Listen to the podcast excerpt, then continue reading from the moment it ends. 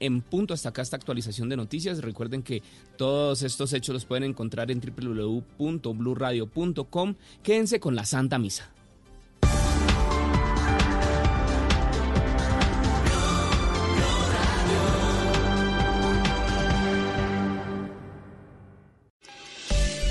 A esta hora, Volkswagen te recuerda que el esfuerzo más grande ya está hecho y te invita a tener paciencia para hacer más amable la cuarentena. Son las 7 de la mañana en punto. Y a esta hora continuamos acompañándolos como siempre aquí en Blue Radio con información muy importante para todos nuestros oyentes. Volkswagen te recuerda que el esfuerzo más grande ya está hecho y te invita a tener paciencia para hacer más amable esta cuarentena. Así que pongámosle buena energía, permanezcamos en casa y disfrutemos de la siguiente hora en compañía de los que más queremos. Es otro mensaje de Volkswagen y continuamos con más aquí en Blue Radio, la nueva alternativa. ¿Estás bien? Si estás sufriendo algún tipo de maltrato, sientes miedo, tristeza o tienes alguna duda sobre tu vida sexual o tus relaciones familiares, podemos ayudarte. Entra a porquequieroestarbien.com, un centro de apoyo en línea para ti cuando lo necesites. Una alianza de la Fundación Santo Domingo y Profamilia, donde te acompañamos, te escuchamos y te ayudamos. Ingresa a porquequieroestarbien.com. Comunícate al 300-912-5231 o escríbenos a nuestro WhatsApp 320-616-2424 con el apoyo de Blue Radio. En tiempos de crisis, existen seres con almas poderosas que se convierten en héroes de nuestra historia. En Organización Solarte, queremos dar gracias a cada uno de nuestros colaboradores por superar sus miedos, arriesgándolo todo para entregar cada día no solo alimentos de primera necesidad a toda Colombia, sino también la esperanza de que todo va a estar bien. Porque cuando la bondad se pasa en la comida, el amor es el alimento. En Organización Solarte, trabajamos pensando en usted. Estás escuchando Blue Radio y bluradio.com.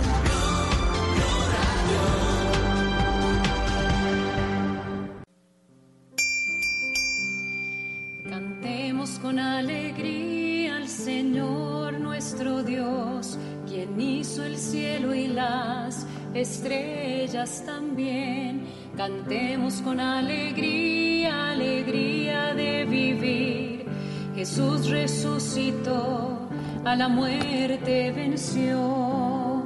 Aleluya, al Señor, aleluya,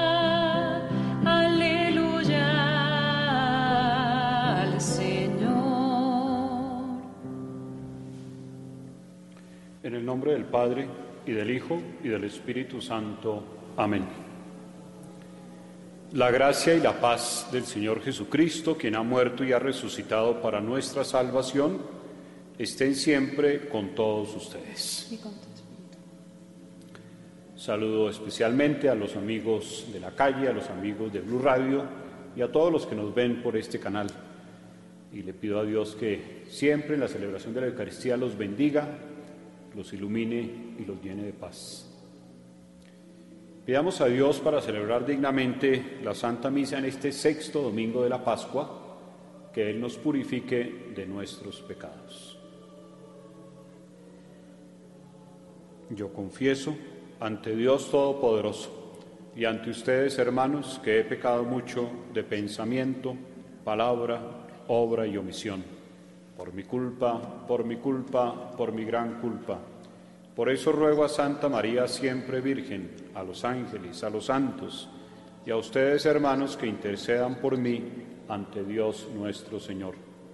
Dios Todopoderoso tenga misericordia de nosotros, perdone nuestros pecados y nos lleve a la vida eterna.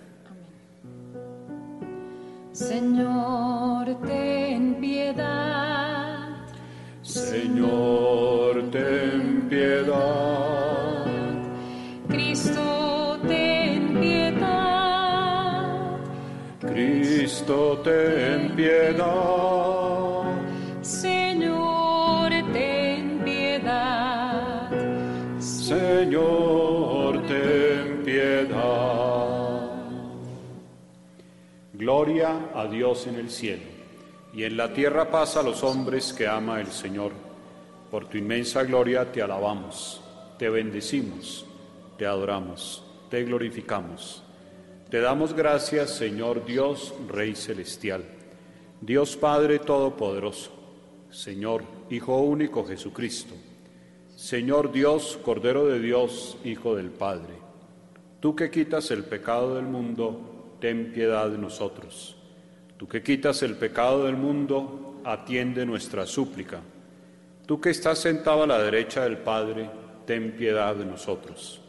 Porque solo tú eres santo, solo tú Señor, solo tú Altísimo Jesucristo con el Espíritu Santo, en la gloria de Dios Padre.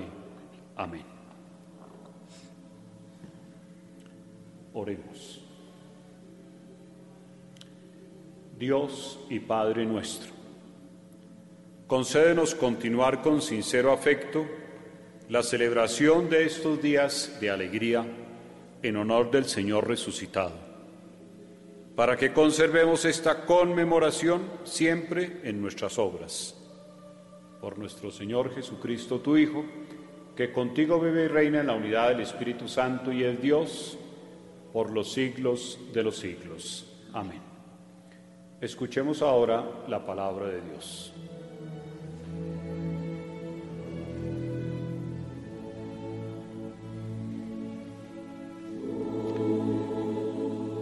La primera lectura en este sexto domingo de la Pascua está tomada del libro de los Hechos de los Apóstoles. En aquellos días Felipe bajó a la ciudad de Samaria y les predicaba a Cristo.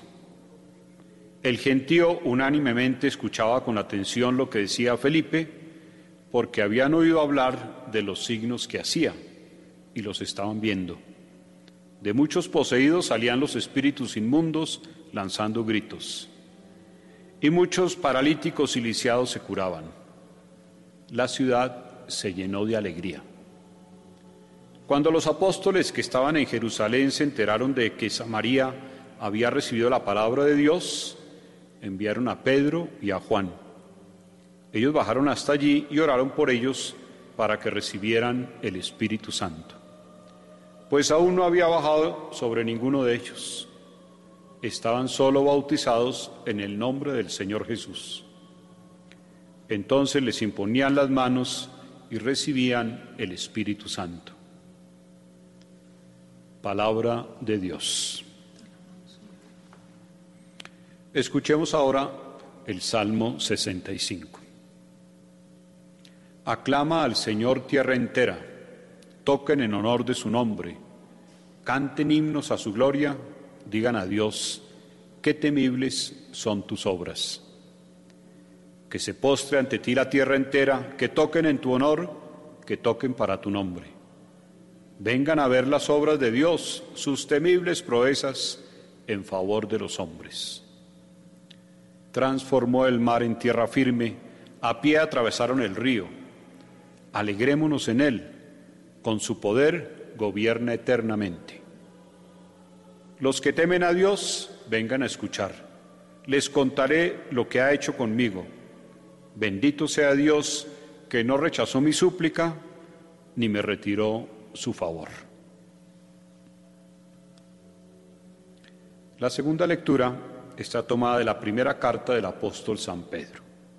Queridos hermanos, glorifiquen a Cristo el Señor en sus corazones, dispuestos siempre para dar explicación a todo el que les pida una razón de su esperanza, pero con delicadeza y con respeto, teniendo buena conciencia, para que cuando los calumnien queden en ridículo los que atentan contra su buena conducta en Cristo.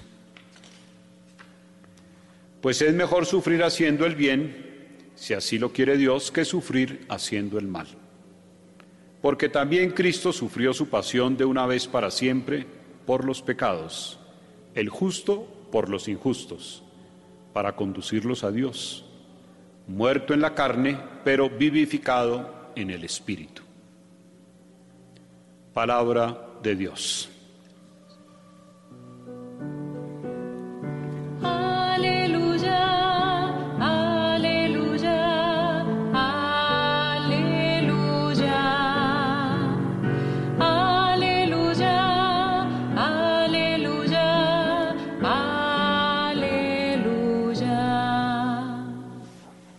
El Señor esté con ustedes. Lectura del Santo Evangelio según San Juan. En aquel tiempo Jesús dijo a sus discípulos, si me aman, guardarán mis mandamientos. Y yo le pediré al Padre que les dé otro paráclito que esté siempre con ustedes, el Espíritu de la verdad. El mundo no puede recibirlo porque no lo ve ni lo conoce. Ustedes, en cambio, lo conocen porque mora con ustedes y está en ustedes. No los dejaré huérfanos, volveré a ustedes. Dentro de poco el mundo no me verá, pero ustedes me verán y vivirán, porque yo sigo viviendo. Entonces sabrán que yo estoy en mi Padre, ustedes en mí y yo en ustedes. El que acepta mis mandamientos y los guarda, ese me ama. Y el que me ama será amado por mi Padre, yo también lo amaré y me manifestaré a él. Palabra del Señor. Gloria a ti, Señor Jesús.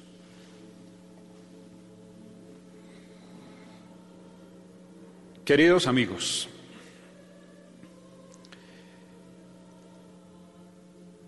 es muy posible que eh, en algún momento de la vida o en alguna circunstancia uno se pregunte o le pregunten, ¿dónde está Dios? ¿Cómo hago para sentir a Dios? ¿Cuáles son los signos de Dios? Y a veces podríamos dar una respuesta fácilmente, a veces nos podemos como enredar un poquito y a veces quizás nos quedemos sin una respuesta muy clara porque en realidad no es una pregunta tan fácil. He leído en la primera carta de San Pedro que este apóstol dice que debemos estar prontos para dar razón de nuestra esperanza. Una persona que cree en Dios, una persona que sigue a Jesús, una persona bautizada, debería estar en capacidad de dar razón, es decir, de explicar, de contar, de manifestar cómo es eso de tener a Dios, eso de tener a Dios. Y Jesús en el Evangelio nos da una pista muy concreta, o varias pistas, de cómo contar uno con la presencia de nuestro Señor. Dice al comienzo del Evangelio que leí, si me aman, guardarán mis mandamientos, o sea, cumplirán mis mandamientos. Una forma sencilla, pero muy exigente, de sentir la presencia de Dios se da a través del cumplimiento de todos los mandamientos de Dios. Generalmente hablamos de los diez mandamientos, pero hay muchas más enseñanzas de Dios. Pero hablemos, por ejemplo, de los diez mandamientos. Mandamientos que en síntesis nos invitan a amar a Dios y amar al prójimo. Un cristiano, una persona bautizada, que se pregunta cómo debe ser su vida, tiene ahí una primera respuesta. ¿Cómo debe ser la vida de un cristiano? ¿Qué la debe orientar? ¿Cuáles son las normas de su vida? En primer lugar, y sobre cualquier otra norma, los mandamientos de la ley de Dios. Amar a Dios sobre todas las cosas, no jurar su santo nombre en vano, santificar las fiestas, no mentir, no robar, etcétera, etcétera. Que si nosotros reflexionamos sobre eso con detenimiento, nos damos cuenta que esos mandamientos no solamente tienen toda la vigencia que se requiere, sino que siguen siendo una enseñanza muy importante, muy buena y muy racional. Qué bueno que nuestra fe nos enseña a amar a Dios, nos enseña a amar al prójimo, nos enseña a hacer el bien, nos enseña a ser honestos, verdaderos, a ser respetuosos del matrimonio. Eso enseñan los mandamientos. Quien vive así va a experimentar la presencia de Dios. Pero además dice que nos va a dar un regalo, como si no fuera suficiente el regalo que Dios nos hizo en Cristo, ahora Cristo promete otro regalo y es el Espíritu Santo. Aquí es una palabra un poco extraña para nosotros, paráclito, una palabra en griego, que exactamente quiere decir abogado defensor. Dios nos va a regalar otro defensor. Ya nos ha regalado en uno, uno en Cristo. Ahora ellos dos nos regalan su espíritu. Nos regalan su espíritu. Y a todos nosotros nos lo regalaron el día del bautismo. Y nos lo hicieron todavía más potente en la confirmación. Y lo hacemos más vivo cada vez que lo invocamos. Por eso en un par de semanas en la iglesia estaremos celebrando con alegría la fiesta de Pentecostés, el día en que Dios llenó a su iglesia del espíritu de la santidad. Tenemos, el cristiano tiene una característica de ser espiritual.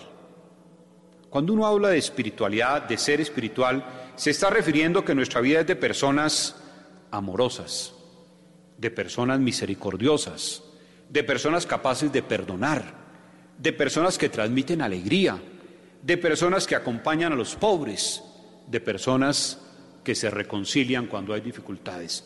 Eso es tener espíritu, eso es tener espíritu. No tener espíritu es ser simplemente una especie de seres carnales que no ven más allá de sus narices. Y en tercer lugar, dice el Evangelio, si cumplimos los mandamientos, si aceptamos el Espíritu, Dios vivirá en nosotros. Una cosa que nos supera totalmente. No la merecemos, pero es tan grande el amor de Dios que Él quiere vivir en nosotros. El Padre Creador, el Hijo Salvador, el Espíritu Santificador. La Santísima Trinidad quiere vivir en nosotros. Y en efecto, así sucede.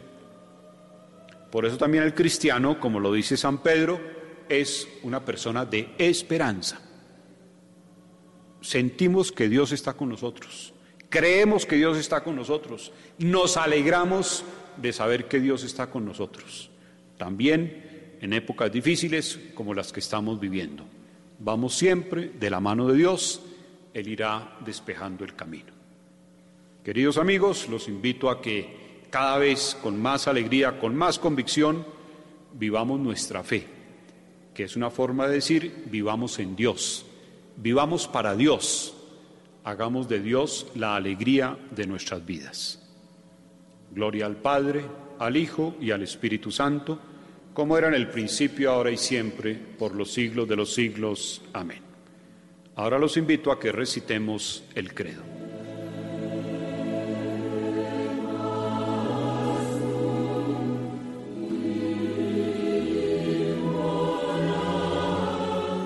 Creo en un solo Dios, Padre Todopoderoso, Creador del cielo y de la tierra. Creo en Jesucristo, su único Hijo nuestro Señor, que fue concebido por obra y gracia del Espíritu Santo. Nació de Santa María Virgen, padeció bajo el poder de Poncio Pilato, fue crucificado, muerto y sepultado, descendió a los infiernos, al tercer día resucitó de entre los muertos Subió a los cielos y está sentado a la derecha de Dios Padre Todopoderoso. Desde allí ha de venir a juzgar a vivos y muertos. Creo en el Espíritu Santo, la Santa Iglesia Católica, la comunión de los santos, el perdón de los pecados, la resurrección de la carne y la vida eterna. Amén. Dirijamos también a Dios unas oraciones de súplica, pidámosle por nuestras necesidades y las necesidades de todas las personas. Te pedimos, Señor, por la humanidad entera, para que le concedas en este momento la protección, la salud y las liberes de todo mal y de todo peligro. Te pedimos, Señor, por la Iglesia, por el Papa Francisco, por todos los obispos, todos los sacerdotes y diáconos, para que sirvamos con fidelidad al pueblo de Dios llevando las enseñanzas y la palabra del Señor. Pidamos por todas las familias, para que en este tiempo de prueba Dios les conceda vivir en paz, en armonía y les conceda también ayudar, ayudarse permanentemente. Oremos por los enfermos, para que Dios les conceda la gracia de la salud la gracia del alivio y la gracia pronta de la recuperación para que recuperen su paz y su alegría. Y oremos también por nuestros hermanos difuntos, especialmente por quienes han muerto víctimas de esta pandemia actual. Que Dios les conceda abrir las puertas del reino de los cielos y gozar ahora de la luz y la paz en su reino. Todo esto, Padre Santo, te lo pedimos a ti por Jesucristo, que vive y reina por los siglos de los siglos. Amén.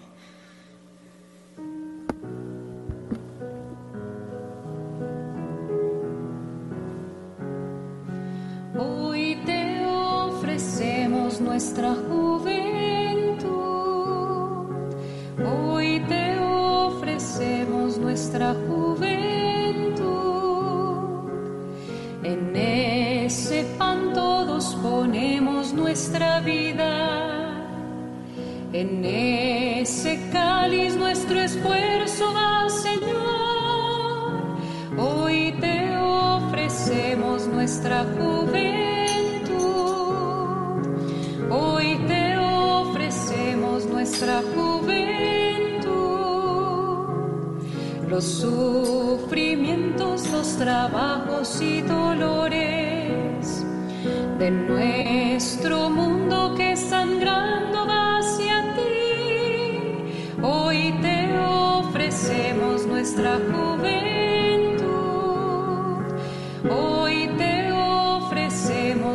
Nuestra juventud. Oremos. Señor, recibe las ofrendas de tu iglesia rebosante de gozo. Y así como nos prodigaste tanta alegría, concédenos igualmente el fruto de la felicidad eterna por Jesucristo nuestro Señor. El Señor esté con ustedes. Levantemos el corazón. Demos gracias al Señor nuestro Dios. En verdad, es digno y justo, es nuestro deber y salvación procla- proclamar tu grandeza, Señor, en todo tiempo, pero principalmente en este glorioso, cuando celebramos a Cristo inmolado como nuestra Pascua, quien por la inmolación de su cuerpo en la cruz llevó a plenitud los sacrificios de la antigua alianza, y al entregarse a ti para nuestra salvación, se manifestó como sacerdote, víctima y altar. Por eso el mundo entero desborda de alegría con esta abundante fusión de gozo pascual.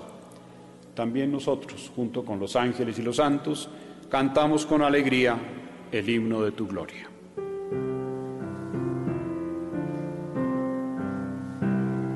Santo, santo, santo es el Señor, Dios del universo.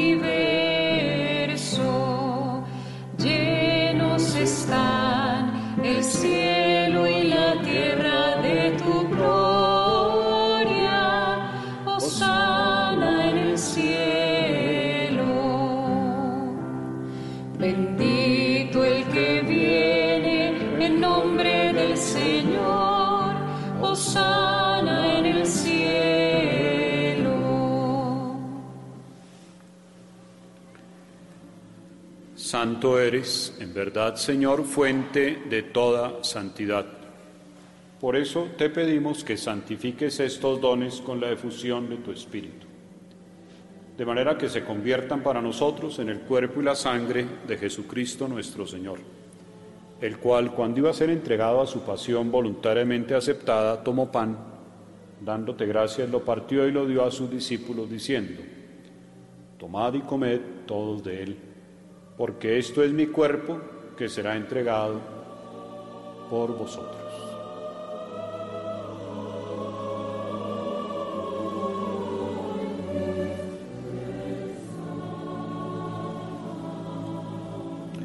Del mismo modo, acabada la cena, tomó el cáliz.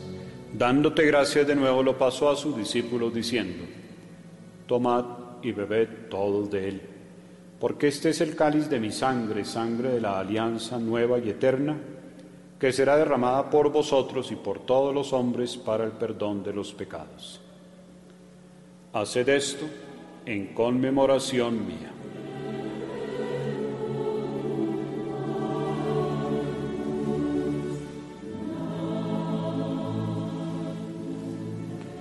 Hermanos, este es el sacramento de nuestra fe. Anunciamos tu muerte, proclamamos tu resurrección. Ven Señor Jesús. Así pues, Padre, al celebrar ahora el memorial de la muerte y la resurrección de tu Hijo, te ofrecemos el pan de la vida, el cáliz de la salvación, y te damos gracias porque podemos celebrar la Eucaristía. Te pedimos humildemente que el Espíritu Santo nos conserve siempre unidos a todos los que participamos del cuerpo y la sangre de Cristo. Acuérdate, Señor, de tu iglesia extendida por toda la tierra y con el Papa Francisco, nuestro obispo Rubén y todos los pastores que cuidan de tu pueblo, llévala a su perfección por la práctica de la caridad.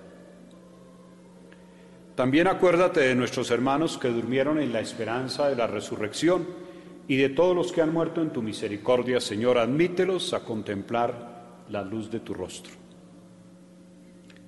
Ten misericordia de todos nosotros y así con María la Virgen, Madre de Dios, los apóstoles, San José y cuantos vivieron en tu amistad a través de los tiempos, merezcamos por tu Hijo Jesucristo compartir la vida eterna y cantar tus alabanzas. Por Cristo, con Él y en Él, a ti Dios Padre Omnipotente, en la unidad del Espíritu Santo, todo honor y toda gloria, por los siglos de los siglos.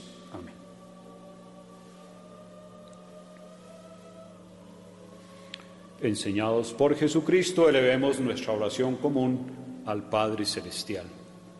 Padre nuestro, que estás en el cielo, santificado sea tu nombre. Venga a nosotros tu reino. Hágase tu voluntad en la tierra como en el cielo. Dadnos hoy nuestro pan de cada día. Perdona nuestras ofensas, como también nosotros perdonamos a los que nos ofenden. No nos dejes caer en la tentación y líbranos del mal. Líbranos, Señor, de todos los males, concédenos la paz en nuestros días, para que, ayudados por tu misericordia, vivamos siempre libres de pecado, protegidos de toda perturbación, mientras esperamos la gloriosa venida de nuestro Dios y Salvador Jesucristo. Tuyo es el reino, tuyo el poder y la gloria por siempre, Señor. Señor Jesucristo, que dijiste a tus apóstoles, la paz os dejo mi paso os doy. No tengas en cuenta nuestros pecados, sino la fe de tu iglesia. Y conforme a tu palabra, concédele la paz y la unidad. Tú que vives y reinas por los siglos de los siglos. Amén.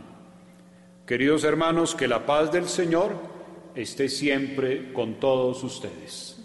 Hagamos un gesto de paz.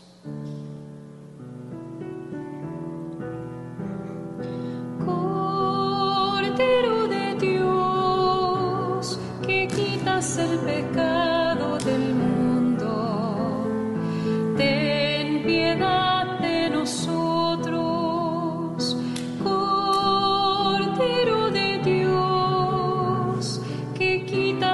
pecado del mundo. Danos la paz.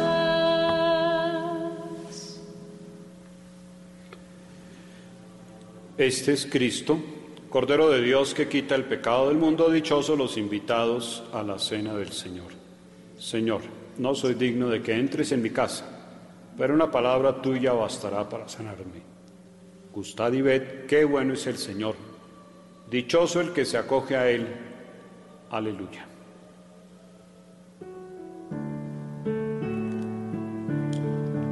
Aleluya, aleluya, es la del Señor. Aleluya, aleluya, el Señor resucitó. Ya no hay miedo, ya no hay muerte, ya no hay penas porque Cristo sigue vivo, la esperanza abierta está. Aleluya la fiesta del Señor.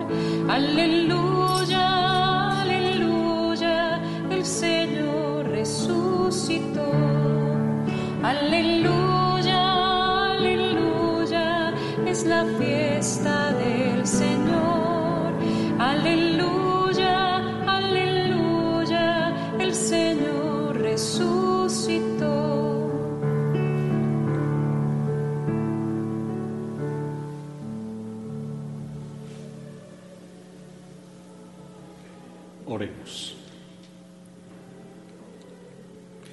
Dios Todopoderoso y Eterno, que por la resurrección de Cristo nos hiciste renacer a la vida eterna, multiplica en nosotros los frutos del sacramento pascual y colma nuestros corazones con la fortaleza del alimento de salvación.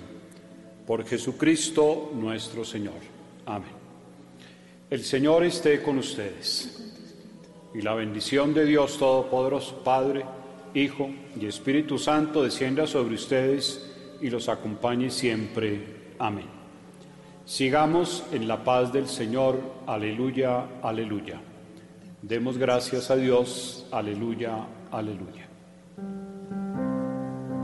Dios te salve María, llena eres de gracia, el Señor es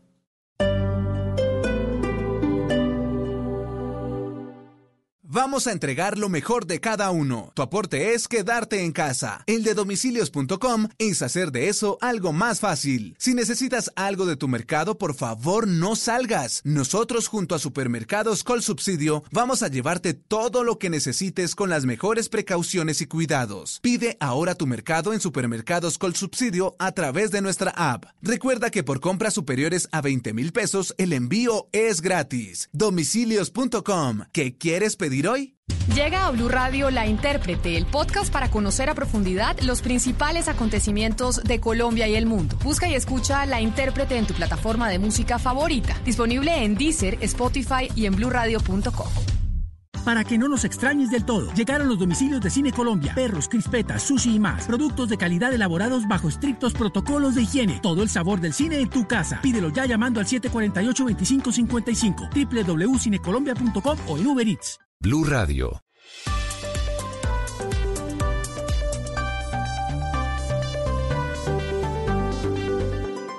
En estos momentos asiagos y difíciles, momentos que nos llevan a sacar lo mejor de nosotros como personas y como familias, porque el destino está en nuestras manos, debemos actuar con solidaridad y responsabilidad, respetando y acatando las decisiones de nuestros gobernantes, protegiendo a nuestros abuelos y a los menos favorecidos, para mostrar al mundo nuestra resiliencia y nuestra capacidad de adaptación. Tenemos que ser mejores juntos. Numeral Yo me cuido, yo te cuido. Blue Radio, la nueva alternativa. Este es un espacio para disfrutar la vida de la manera más cómoda. Has apagado el despertador, te has despertado con un rayo de sol. Hoy no es un día para trabajar,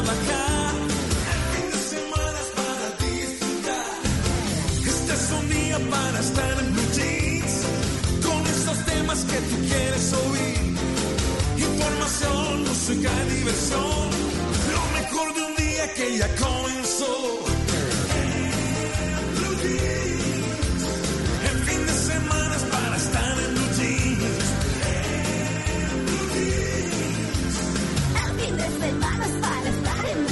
En Blue Jeans, con María Clara Gracia, Mauricio Quintero, Simón Hernández, Malena Estupiñán y un grupo de expertos e invitados especiales para iniciar su fin de semana de una manera más agradable. En Blue Jeans, todo lo que tiene un buen fin de semana, por Blue Radio y bluradio.com, la nueva alternativa. El fin de semana es para estar en blue jeans. Quédate en casa. Quédate en casa. Dale, quédate. ¿Cómo dice?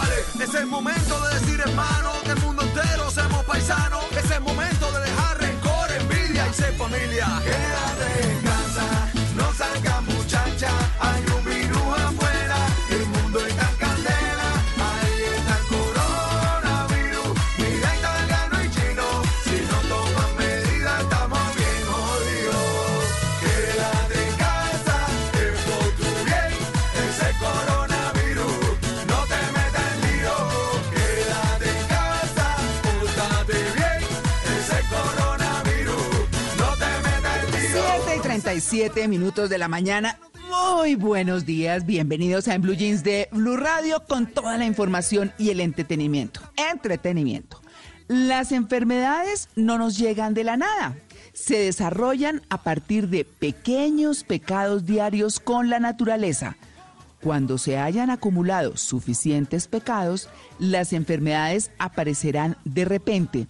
Lo dijo Hipócrates, médico de la antigua Grecia, que ejerció durante el llamado siglo de Pericles. Pero más que eso, les quiero contar que Hipócr- Hipócrates, que vivió por allá, eh, nació en el 460 antes de Cristo, pero miren los aportes de Hipócrates.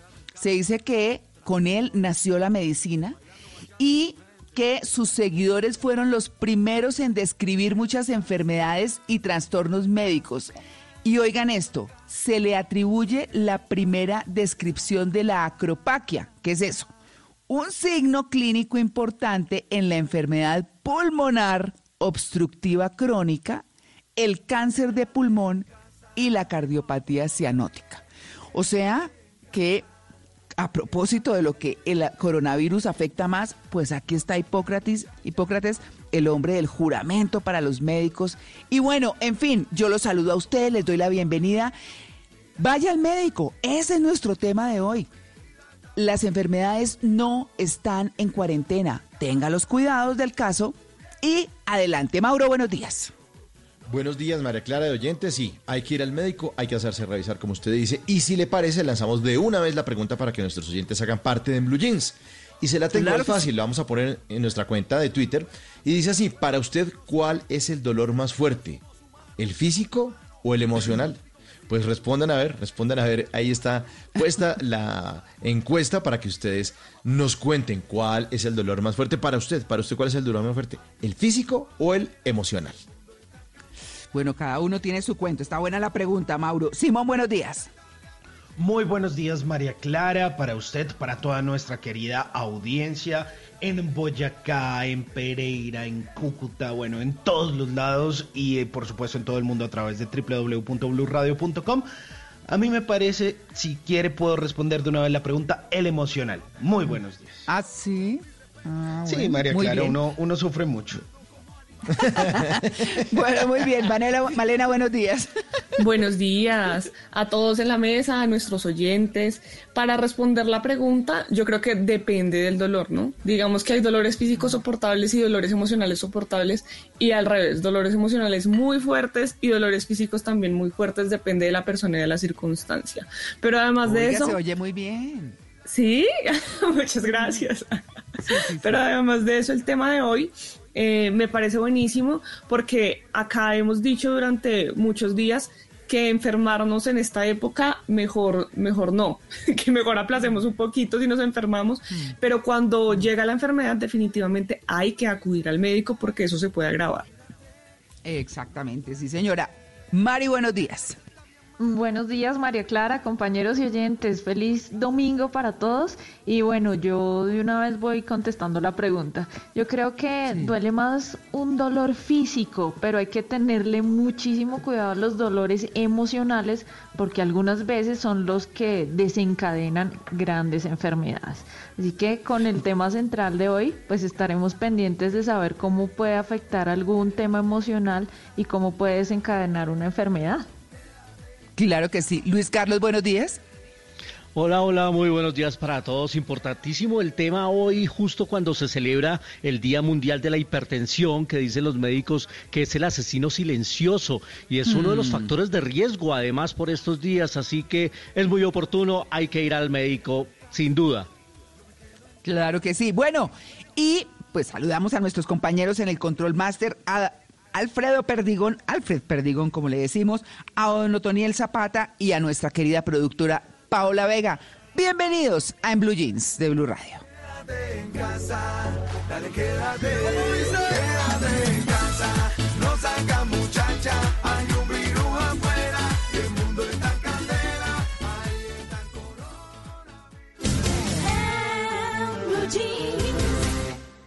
Estás escuchando Blue Radio. Prepárate para empezar tu día con energía, haciendo lo que más te gusta o aprendiendo a hacer algo completamente nuevo. Es tiempo de cuidarnos y querernos. Banco Popular. Hoy nuestros abuelos nos sorprenden compartiéndonos las mejores historias de su juventud. Hoy, un recuerdo especial ha convertido de este día un día extraordinario. Tú también puedes hacerlo. Banco Popular. Hoy se puede, siempre se puede.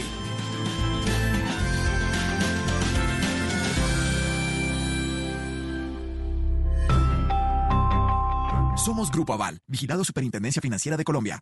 En una columna se puede exaltar, denunciar, apoyar, opinar, compartir, conocer, entender, criticar y ofrecer un nuevo enfoque de lo que pasa en el mundo. Y ahora en Blue Jeans, un columnista nos contó.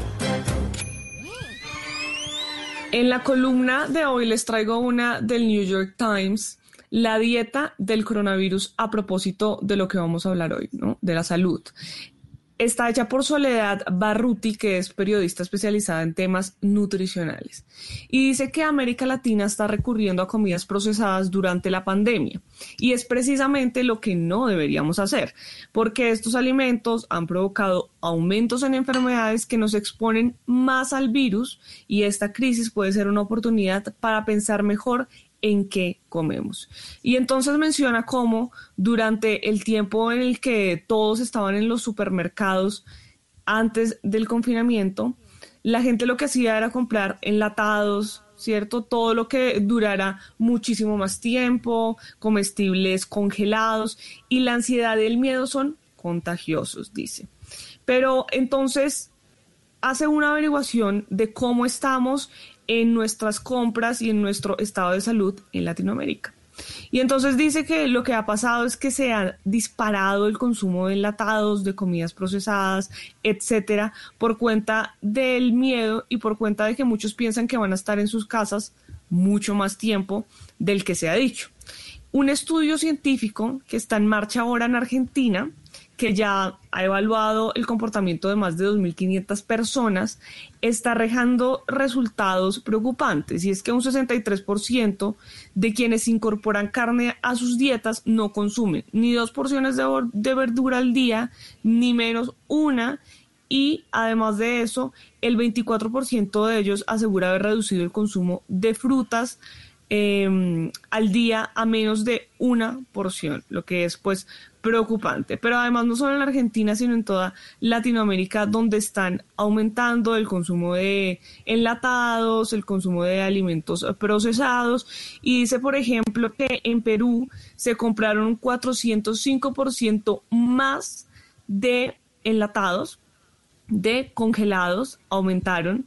La salsa de tomate se está vendiendo en un 139% más en Brasil, la carne congelada en un 115% más y en casi todos los países de Latinoamérica encuestados los, los consumidores dicen que están perdiendo el interés en consumir frutas y verduras durante esta cuarentena y que lo mejor es consumir enlatados y alimentos procesados porque tienen una fecha de caducidad pues mucho más alejada y no tienen que estar yendo tanto al supermercado. Entonces dice, tanto como gel antibacterial y alcohol, se están comprando alimentos procesados, alcohol, embutidos, todo lo que no nos ayuda para mejorar nuestras defensas y enfrentar el virus que está afuera. Y sí es preocupante porque al leer la columna hice una reflexión de lo que sucede en mi casa y sí es verdad que durante un tiempo aumentamos el consumo de enlatados y de alimentos procesados precisamente para no salir tan constantemente del supermercado. Y eh, disminuimos mucho verduras y frutas porque se tienen muy poco tiempo y hay que consumirlas en un, en un, en un lapso muy corto, ¿cierto? Pero digamos que de unos días para acá y después de leer esto, sí es importante que incorporemos frutas y verduras, estemos en la edad que estemos eh, y estemos en cuarentena o no, porque, porque son alimentos que nos aportan, nos aportan vitalidad y que además sí nos van a ayudar a fortalecer nuestro sistema eh, inmunológico que por estos tiempos pues necesitamos muy alerta. No sé cómo esté siendo en sus casas, pero creo que todos han aumentado bastante el consumo de enlatados y de embutidos. No sé si también se puede haber un tema emocional, eh, que eso tendríamos que analizarlo. Puede ser, puede ser, pero yo sí. hago un llamado a que todos pensemos en nuestra salud y en la salud de los demás, porque entre nuestra salud esté más fuerte, pues así ayudamos a que haya menos contagios afuera y que todo empiece a mejorar paulatinamente.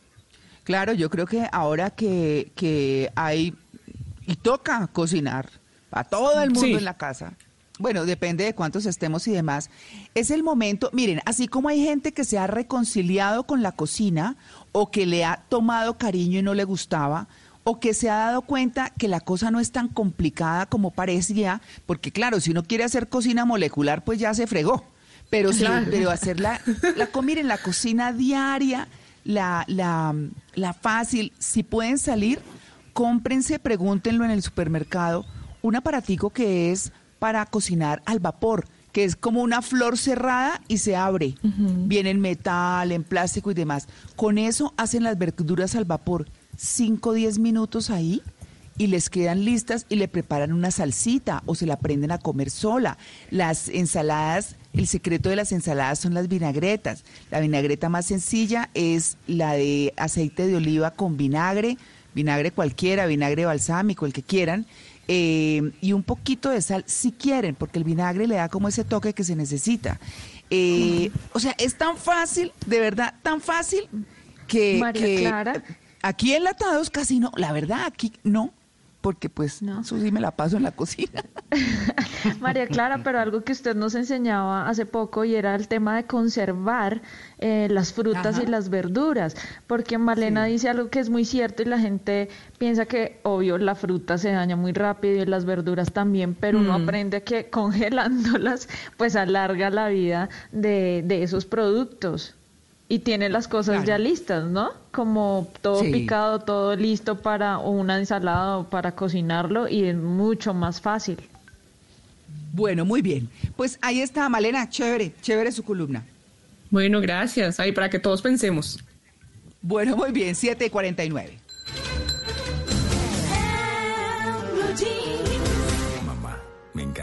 En casa. Estos días descubrí que además de ser mamá, eres profesora, gimnasta y amiga de todos los de tu trabajo. Qué bueno que los días para jugar contigo se alarguen. Así te veo más tiempo en casa.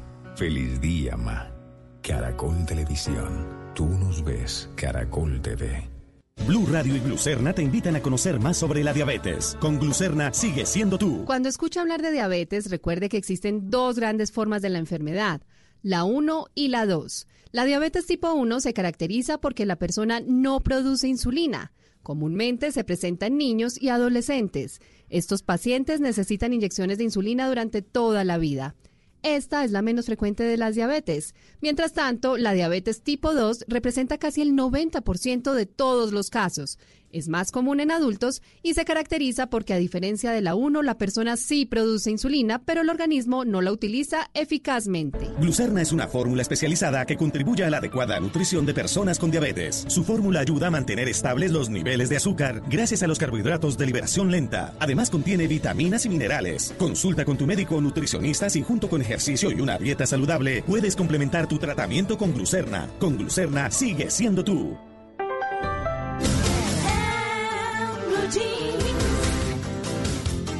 A las 7.50 miren lo que me encontré en estos días en que mucha gente se está readaptando, reestructurando su vida. Pues en Estambul una profesora de pole dance tuvo que cerrar su estudio, pero pues no se quedó quieta. Ella ahora está dictando clases online y uno dice, ¿Quién eh, está aprendiendo pole dance? Pues la verdad es que tiene suscriptores en China, en India, en París, Ah, en. Ámsterdam. Ah, pero ah, no sé cómo están haciendo las alumnas o los alumnos, porque deben haber hombres también, para conseguir el tubo y seguir a al pie de la letra las instrucciones, pero pues complicado. Lo curioso es que esta mujer que vive del tubo se llama Tuba, Tuba Parlak, y vive en Estambul.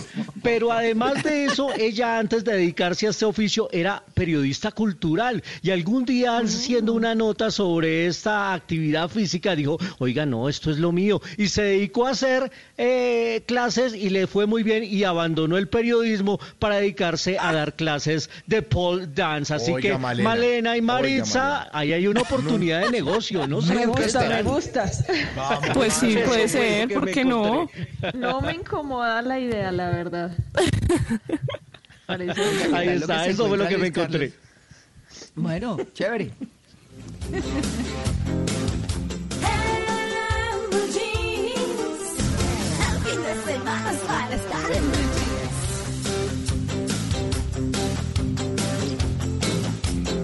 Vamos a hablar ahora de un orgullo país. En medio de la difícil situación que estamos viviendo por cuenta de las consecuencias del COVID-19, hay poblaciones más vulnerables que otras, entre ellas algunos migrantes venezolanos con pocos recursos económicos. Frente a este panorama, la sociedad civil y las organizaciones han buscado soluciones para atender a quienes no tienen los recursos necesarios para afrontar la cuarentena.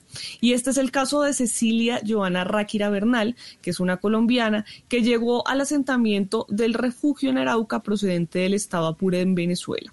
Nació en Tunja, en Boyacá, pero vivió 11 años en Venezuela y regresó en 2017 a Colombia.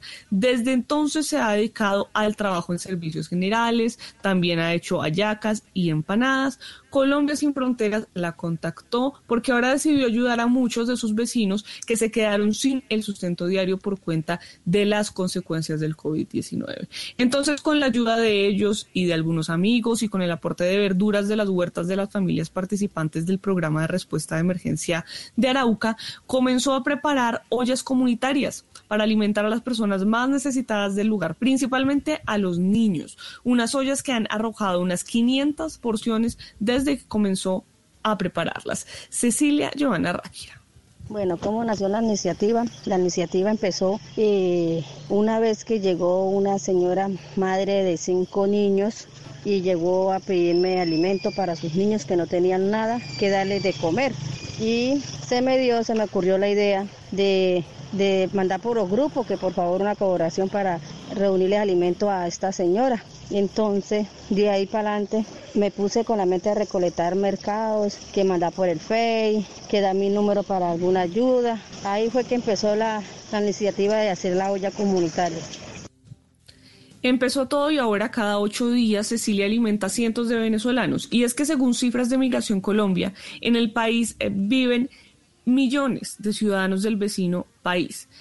Algunos que entran de manera legal y otros que no. Por eso las cuentas son difíciles, pero por lo menos casi dos millones regulares. Hablamos con Felipe Muñoz, gerente para la, la alimentación integral de la migración desde Venezuela, la atención integral, para saber qué se está haciendo por los migrantes en medio de esta pandemia y esto nos dijo. El Gobierno Nacional ha diseñado un plan de seis puntos para integrar a los migrantes en la respuesta para el COVID-19. El primero es obviamente la administración de la frontera que se ha tenido que cerrar por razones sanitarias y allí ha establecido un canal humanitario para los casos especiales de gente que ha tenido que retornar a Venezuela. En segundo lugar, hemos transformado los programas de cooperación que venían operando para migrantes y retornados a unas características que fueran más útiles para el tema, como transferencias monetarias. Lo tercero es que hemos integrado a los migrantes en varios de los programas, por ejemplo, el soporte alimenticio con 200 mil mercados que alcanzan para un millón de personas en 47 municipios priorizados. Pues esta es la atención que se le brinda a los venezolanos. Pero Cecilia Ráquira asegura que en el refugio de Arauca, venezolanos y colombianos han aprendido a vivir con un corazón dispuesto y lleno de alegría y paz para servir a los otros. Entonces, independientemente de lo que se esté haciendo por los venezolanos, la sociedad civil actúa de esta manera y Cecilia pensó que podía aportar un granito de arena cocinando para las personas que no tienen en este momento cómo alimentarse. Este es un orgullo país.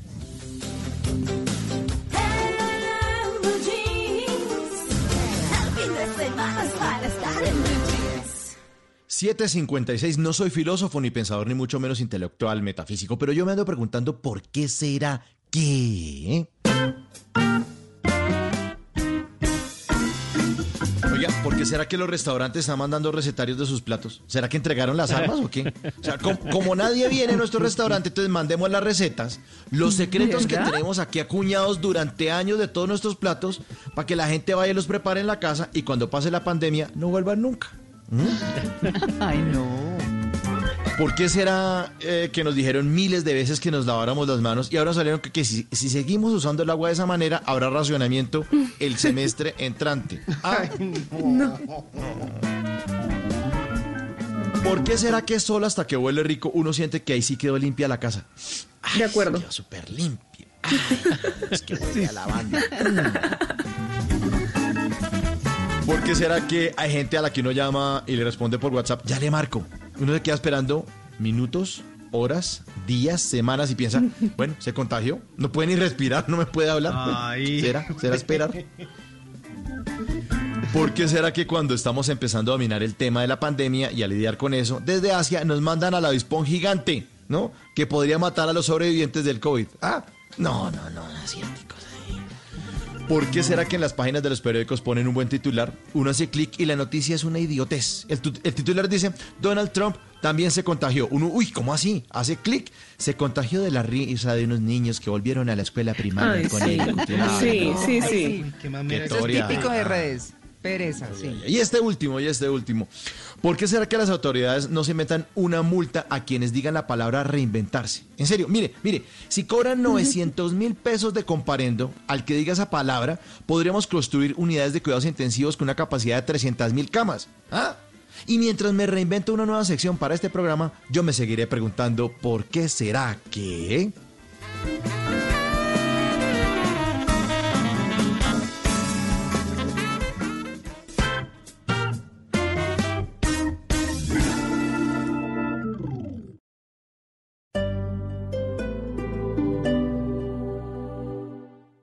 esta hora tenemos información y recomendaciones importantes para nuestros oyentes. Sabemos que en este tiempo extrañas muchas cosas, pero domicilios.com te tiene algo deli y que ya no vas a extrañar. Son las alitas de Buffalo Wings que ahora puedes pedir por la aplicación de domicilios.com. Mmm, qué delicia. Solo debes entrar a la app, buscar el restaurante, hacer tu pedido y listo. Domicilios.com. Cumple tus antojos y te lleva las mejores alitas del país. Domicilios.com. ¿Qué quieres pedir hoy? En Vanti, nuestro compromiso es seguir ofreciendo un servicio de calidad para nuestros clientes. Si requieres solicitar una reparación en tu instalación de gas natural, no dudes en comunicarte con nosotros. Llámanos al 307-8121. Visítanos en grupovanti.com o en nuestras redes sociales, arroba Grupo en Facebook y Twitter. También puedes solicitar tu factura digital dejándonos tu correo o WhatsApp en los canales mencionados. Entre todos garantizamos la sostenibilidad de los servicios. Ayúdanos pagando tu factura.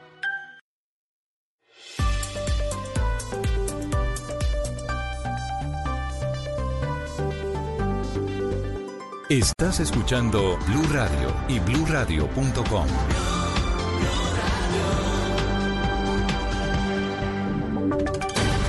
Voces y sonidos de Colombia y el mundo en Blue Radio y BlueRadio.com, porque la verdad es de todos.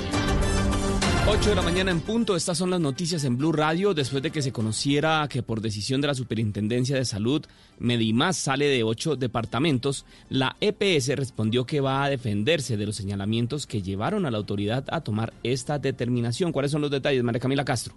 En un comunicado, Medimás afirma que acata la decisión de la Superintendencia de Salud frente a la actuación administrativa que ordena la revocatoria parcial del funcionamiento en los departamentos de Arauca, Atlántico, Bolívar, Cundinamarca, Cauca, Guainía, La Guajira y Magdalena.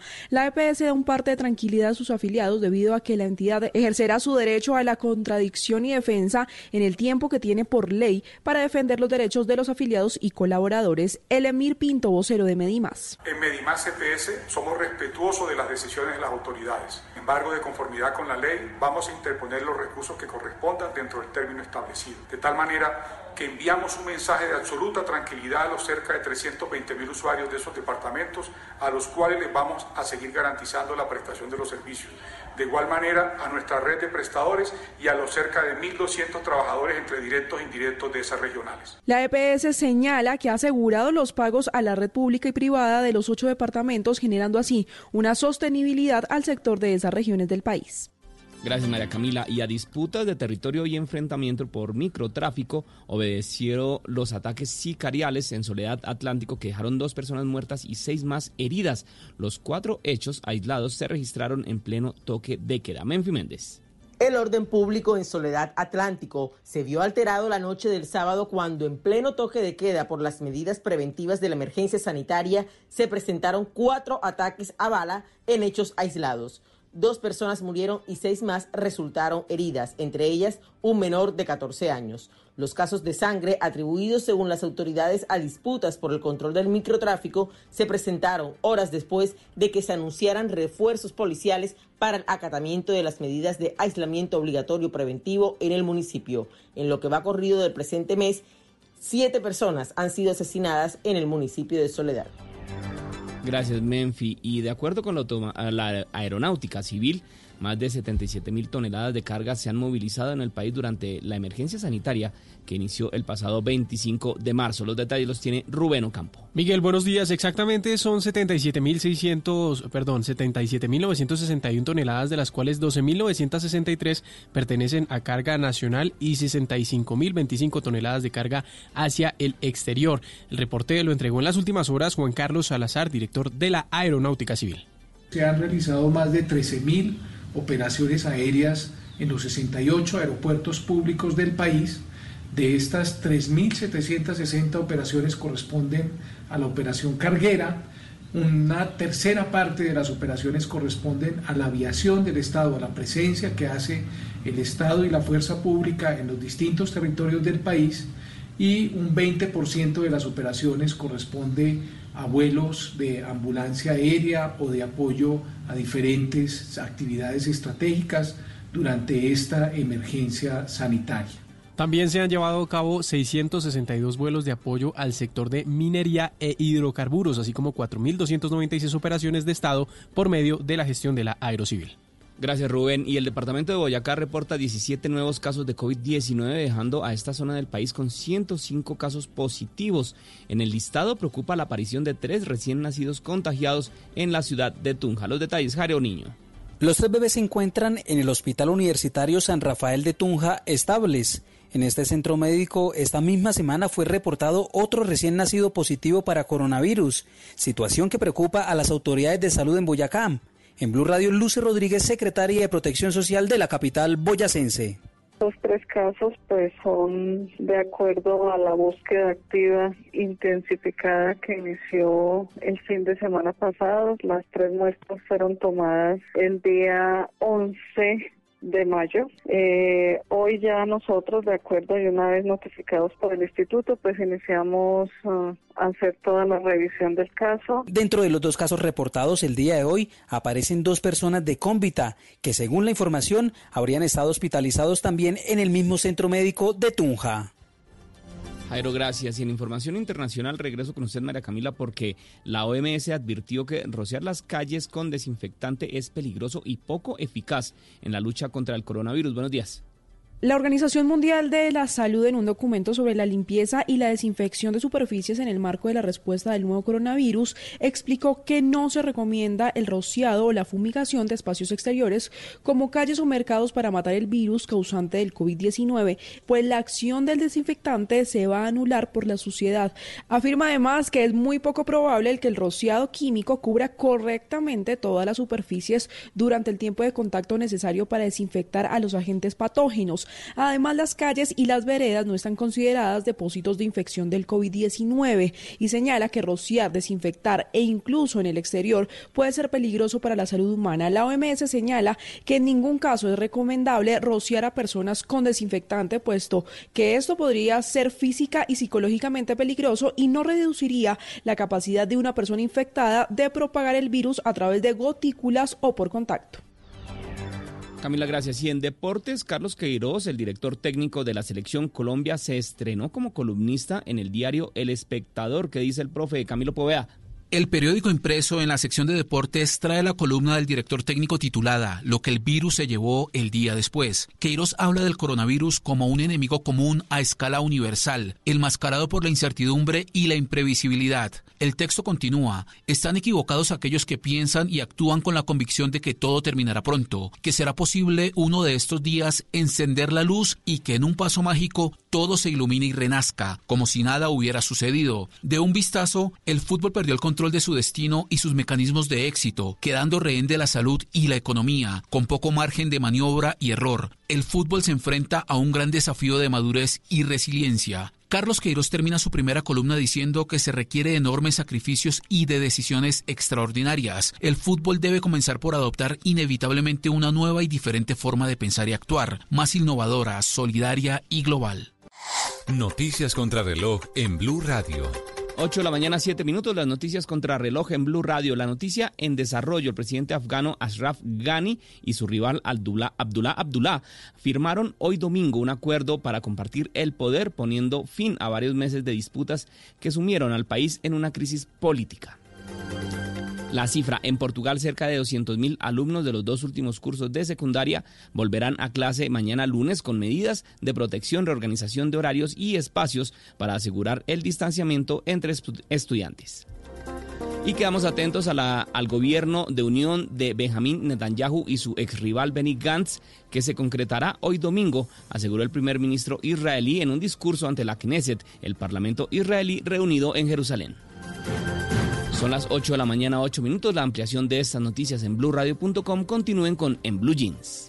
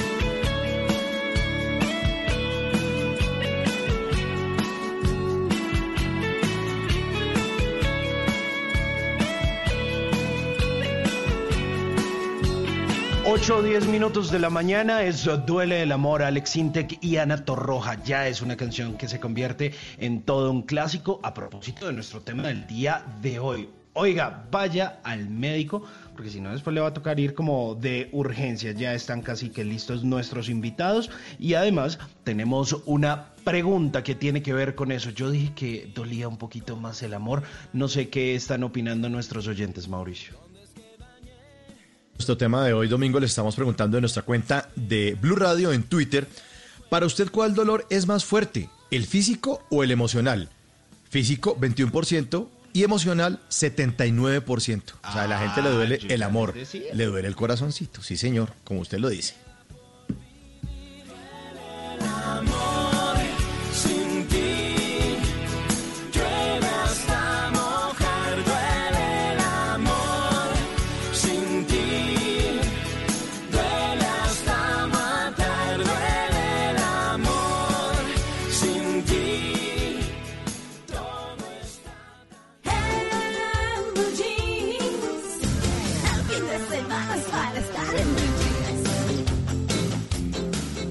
Bueno, a las 8 y 11 de la mañana vamos con nuestro tema central porque obviamente la pandemia ha afectado absolutamente todo. Pero lo que no ha afectado es a las enfermedades, porque obviamente a esas no les da. Y los estamos invitando hoy a que vayan al médico. La gente ha dejado de hacerse sus controles de rutina, ha dejado de ir por miedo a ser contagiado, en fin, por muchas razones.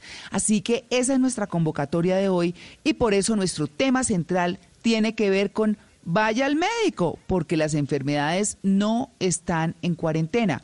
Y si, como dijo eh, Malena en su columna más temprano, se han aumentado los consumos de alimentación no tan sana, pues eh, obviamente las cosas van a ser peor. El tema de tensión alta, las enfermedades crónicas, eh, el mismo cáncer, la aparición del cáncer, en fin, tantas cosas que si mm, como pasaba antes, pues aparecían en cualquier momento cuando íbamos a hacernos un, un eh, examen médico, eh, un chequeo, pues eso no quiere decir que ahora no. Estamos en casa, tenemos que tomar las medidas, así que hasta ahora nos atiende el doctor Luis Alexander Moscoso, que es viceministro de Salud Pública y Prestación de Servicios. Se desempeñó como secretario de Salud de Barranquilla, es médico cirujano de la Universidad de Caldas y especialista en seguridad social de la Universidad Externado de Colombia. Doctor Moscoso, muy buenos días. Muy buenos días a toda la mesa de trabajo y muy buenos días a todos los oyentes. ¿Ustedes percibieron o han percibido que la gente ha dejado de ir al médico, doctor Mos- Moscoso? Sí, claro, bastante. En parte por la, eh, por la, por las cuarentenas, pero también en parte por algunas preocupaciones que tienen las personas sobre los centros o los puntos de atención en salud, en donde pues configuran que pueden existir mayores riesgos de contagio. Claro, hay una agenda que hicieron ustedes eh, y que divulgaron el pasado 8 de mayo, si mal no estoy, en la que hablan de retomar lo que es prioritario. ¿Qué tanto se restringió y qué hay hoy para la prestación del servicio de salud de los colombianos? En, en un inicio, María Clara, teníamos que, que restringir, hacer una cuarentena relativamente mediana, no fuerte como la que Claro. se hizo, sino eh, una cuarentena moderada eh, para lograr, para, para revisar cómo nos comportábamos y cómo podíamos ajustar ese comportamiento creciente. El país demostró que gracias al compromiso de todos los ciudadanos eh, hemos tenido un, un resultado estable, no digamos, no de, no de alegría porque quisiéramos estar mucho mejor, pero por lo menos de comportamiento estable que nos permite eh, que salgamos al tema de productividad del país, pero también que permite que en el- los sistemas de salud podamos hacer adelantar acciones que si no tomamos en este momento y si no hacemos ahora en dos tres meses cuando podamos tener un aumento significativo de casos se nos puede complicar. Ejemplo usted tiene un dolor eh, porque su vesícula tiene un cálculo en su vesícula y pues esto hoy se lo están eh, se lo están controlando a base de analgésicos pero usted puede complicársele esto en dos tres meses. Entonces es mejor en este momento operarlo. Entonces, en un inicio solo hacíamos urgencias, ahora hacemos todos los procedimientos urgentes y todos los procedimientos prioritarios, así sean de tipo electivo, así sean programados, que signifiquen resolver un problema de salud que pueda complicarse en un futuro. Entonces, un hipertenso puede ir, eh, tiene que tener la atención especializada, un paciente que tiene un diagnóstico presuntivo oncológico, pues lógicamente hay que hacerle todos los estudios necesarios, o sea, reactivar gran parte de los sectores tendientes a tendientes a, a evitar complicaciones futuras. Doctor Moscoso, sabemos que el coronavirus acaparó la atención de todo, pero hay estados de salud que son muy importantes eh, hacerles un seguimiento. En el caso de las mujeres embarazadas, ellas todavía o, siempre han tenido sus controles prenatales disponibles para realizarlos. Y segundo, el tema de la vacunación para los niños, los esquemas de vacunación, ¿pararon o continúan? No, esos nunca, nunca pararon porque lo que se determinaron fueron los servicios urgentes, eh, se determinó seguir haciendo los, urgentes, los servicios urgentes, eh, incluyendo las actividades que no pueden ser aplazables, no solamente se, se dejaron abiertas desde el comienzo la urgencia, sino todas las actividades que no eran no es aplazable, un cortor de la hipertensión no es aplazable. Lo que pasa es que se cambió en su gran mayoría las formas de atender estos estas consultas para los grupos de mayores de 70 años para las personas con enfermedades crónicas o que llamamos nosotros de riesgo, preferimos que estas atenciones sean domiciliarias, que sean en las casas de las personas a través de teleconsulta, teleasesoría eh, y o a través de visitas domiciliarias. Dentro de ese proceso llevamos un, miles de consultas, no solo de médicos generales, de médicos especialistas y, y y tenemos médicos subespecialistas haciendo teleconsulta y guiando y orientando a los pacientes y tenemos exámenes tomados a domicilio y leídos de forma de forma remota, o sea, estos servicios no se suspendieron. Eh, igualmente la vacunación pues había que hacerla. La vacunación del adulto mayor se sigue haciendo pero en su casa. Eh, se siguen haciendo los controles prenatales se siguen haciendo los estudios, o sea, todas estas cosas vitales se siguen haciendo, nunca se han suspendido. Los tratamientos para cáncer, pues lógicamente no se pueden, no se pueden suspender. Los estudios diagnósticos para enfermedades graves no se podían suspender. Todos estos siempre han estado habilitados pero lo que buscamos es que en la medida de lo posible existieran otras formas de atenderlo sin que las personas necesariamente tuvieran que salir y en virtud de que esas son las personas que más riesgo tenían, pues eran las personas que más teníamos que proteger en su casa y debemos seguir protegiendo en su casa. Bueno, doctor Moscoso, eh, mm, los colombianos somos muy tropicales, ¿no? Y a veces eh, eh, no aportamos a las pensiones ni a la salud. Y dicen, ay, esa vaina a mí no me da. Yo que, vean, tengo cara enfermo, mm, me, me enfermo, no. ¿Más colombianos han ingresado al sistema de salud por la amenaza del COVID? ¿Usted se ha sentido que han subido esas cifras? No, las cifras de... Nosotros tenemos una buena cobertura en general de seguridad social, país está por encima de 95 personas afiliadas, lógicamente con disparidades territoriales en algunas como la Guajira críticas y en algunas y en otras con coberturas eh, muy muy grandes. No, no, no, no se ha visto una movilidad o o un susto porque el sistema de salud colombiano cubre a las personas, estén en el contributivo, estén en el subsidiado o no estén cubiertas. Lógicamente las garantías y las seguridades son mucho mejores para las personas que tienen su afiliación y su aseguramiento, pero no se ha visto un incremento en este momento eh, de personas que, que antes no estuvieran aseguradas que busquen el aseguramiento. Claro, doctor. Y además del COVID-19, por supuesto que tienen alerta a todos. Las enfermedades como el cáncer, los problemas cardíacos, las la diabetes, siguen todavía. ¿Han aumentado? ¿Qué enfermedades cree que se van a aumentar en el futuro?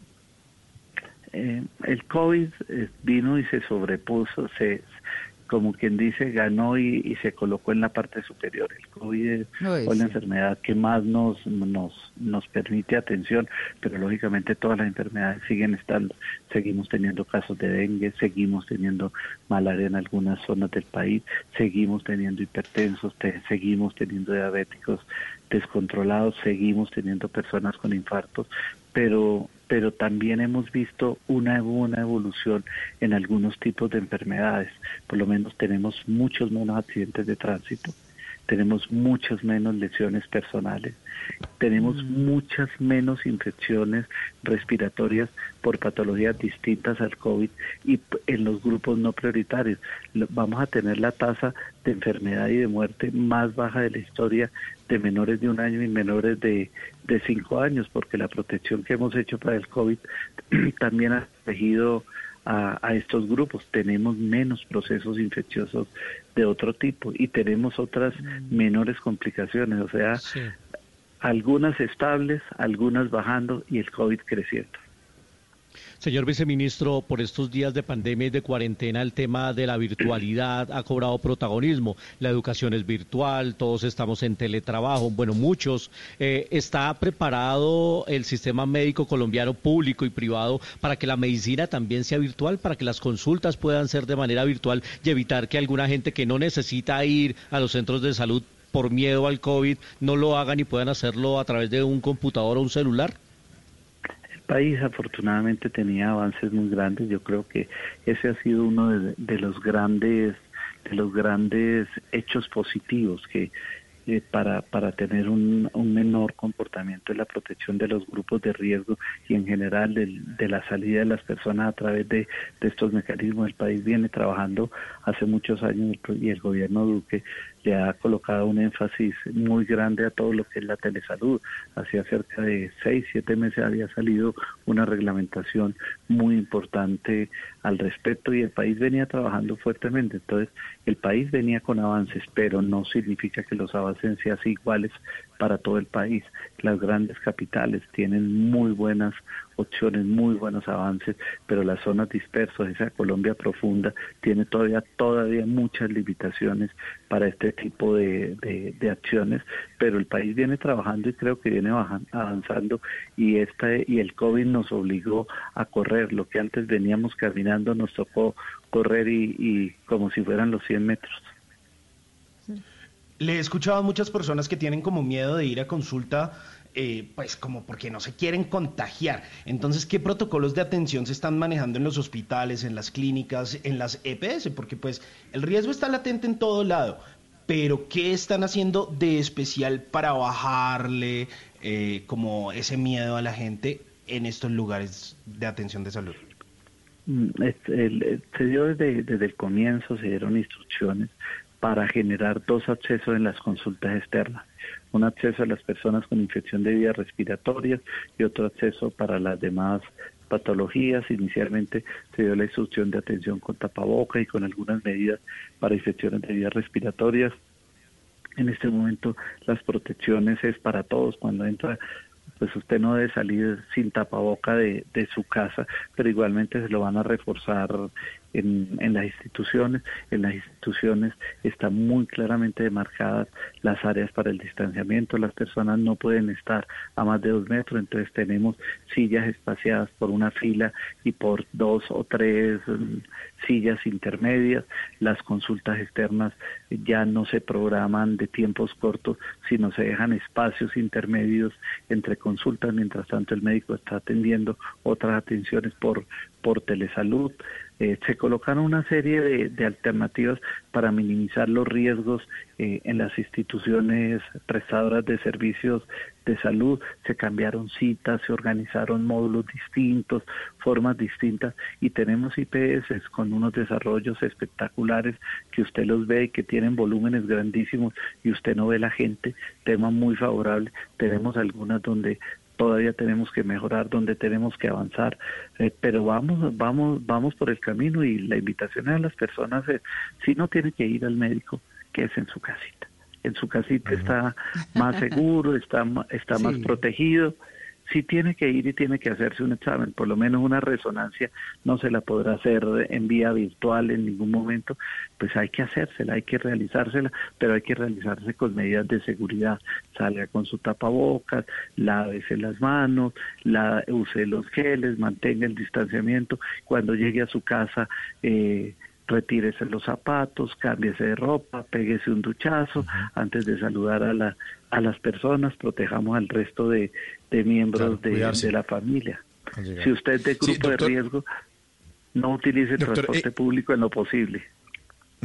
Y, y- y hablando de exactamente eso, ¿es cierto que el hecho de permanecer en cuarentena con la familia hace que se genere una especie de inmunidad de ese pequeño rebaño o no? ¿O eso es un mito? No, eso es eso es un eso es un mito, pero pues lógicamente si en mi casa no está el virus, pues no lo contagio en, la gente desde mi hogar y si no salgo la posibilidad de que me contagie es, es, es casi imposible, es muy es muy pequeño, entonces donde mejor estamos protegidos es nuestro núcleo de- del hogar, pero nosotros vivimos en eso que se llama sociedad. Y nosotros dependemos unos de otros y pues lógicamente tenemos que salir eh, hacer actividades. La invitación es que lo hagamos en la mínima cantidad posible. Si tenemos que salir a trabajar, pues vamos a trabajar, pero vamos a trabajar con responsabilidad. Si tenemos que ir al mercado, pues no vamos al mercado todos los días, sino vamos al mercado cada 15 días o en la, me- Mm. o en la menor cantidad posible, porque con eso arriesgamos menos. Y si podemos hacer una atención en salud por telesalud, por telemedicina o atención domiciliaria, privilegiemos esa atención y solo vayamos a las IPS cuando tengamos procesos prioritarios.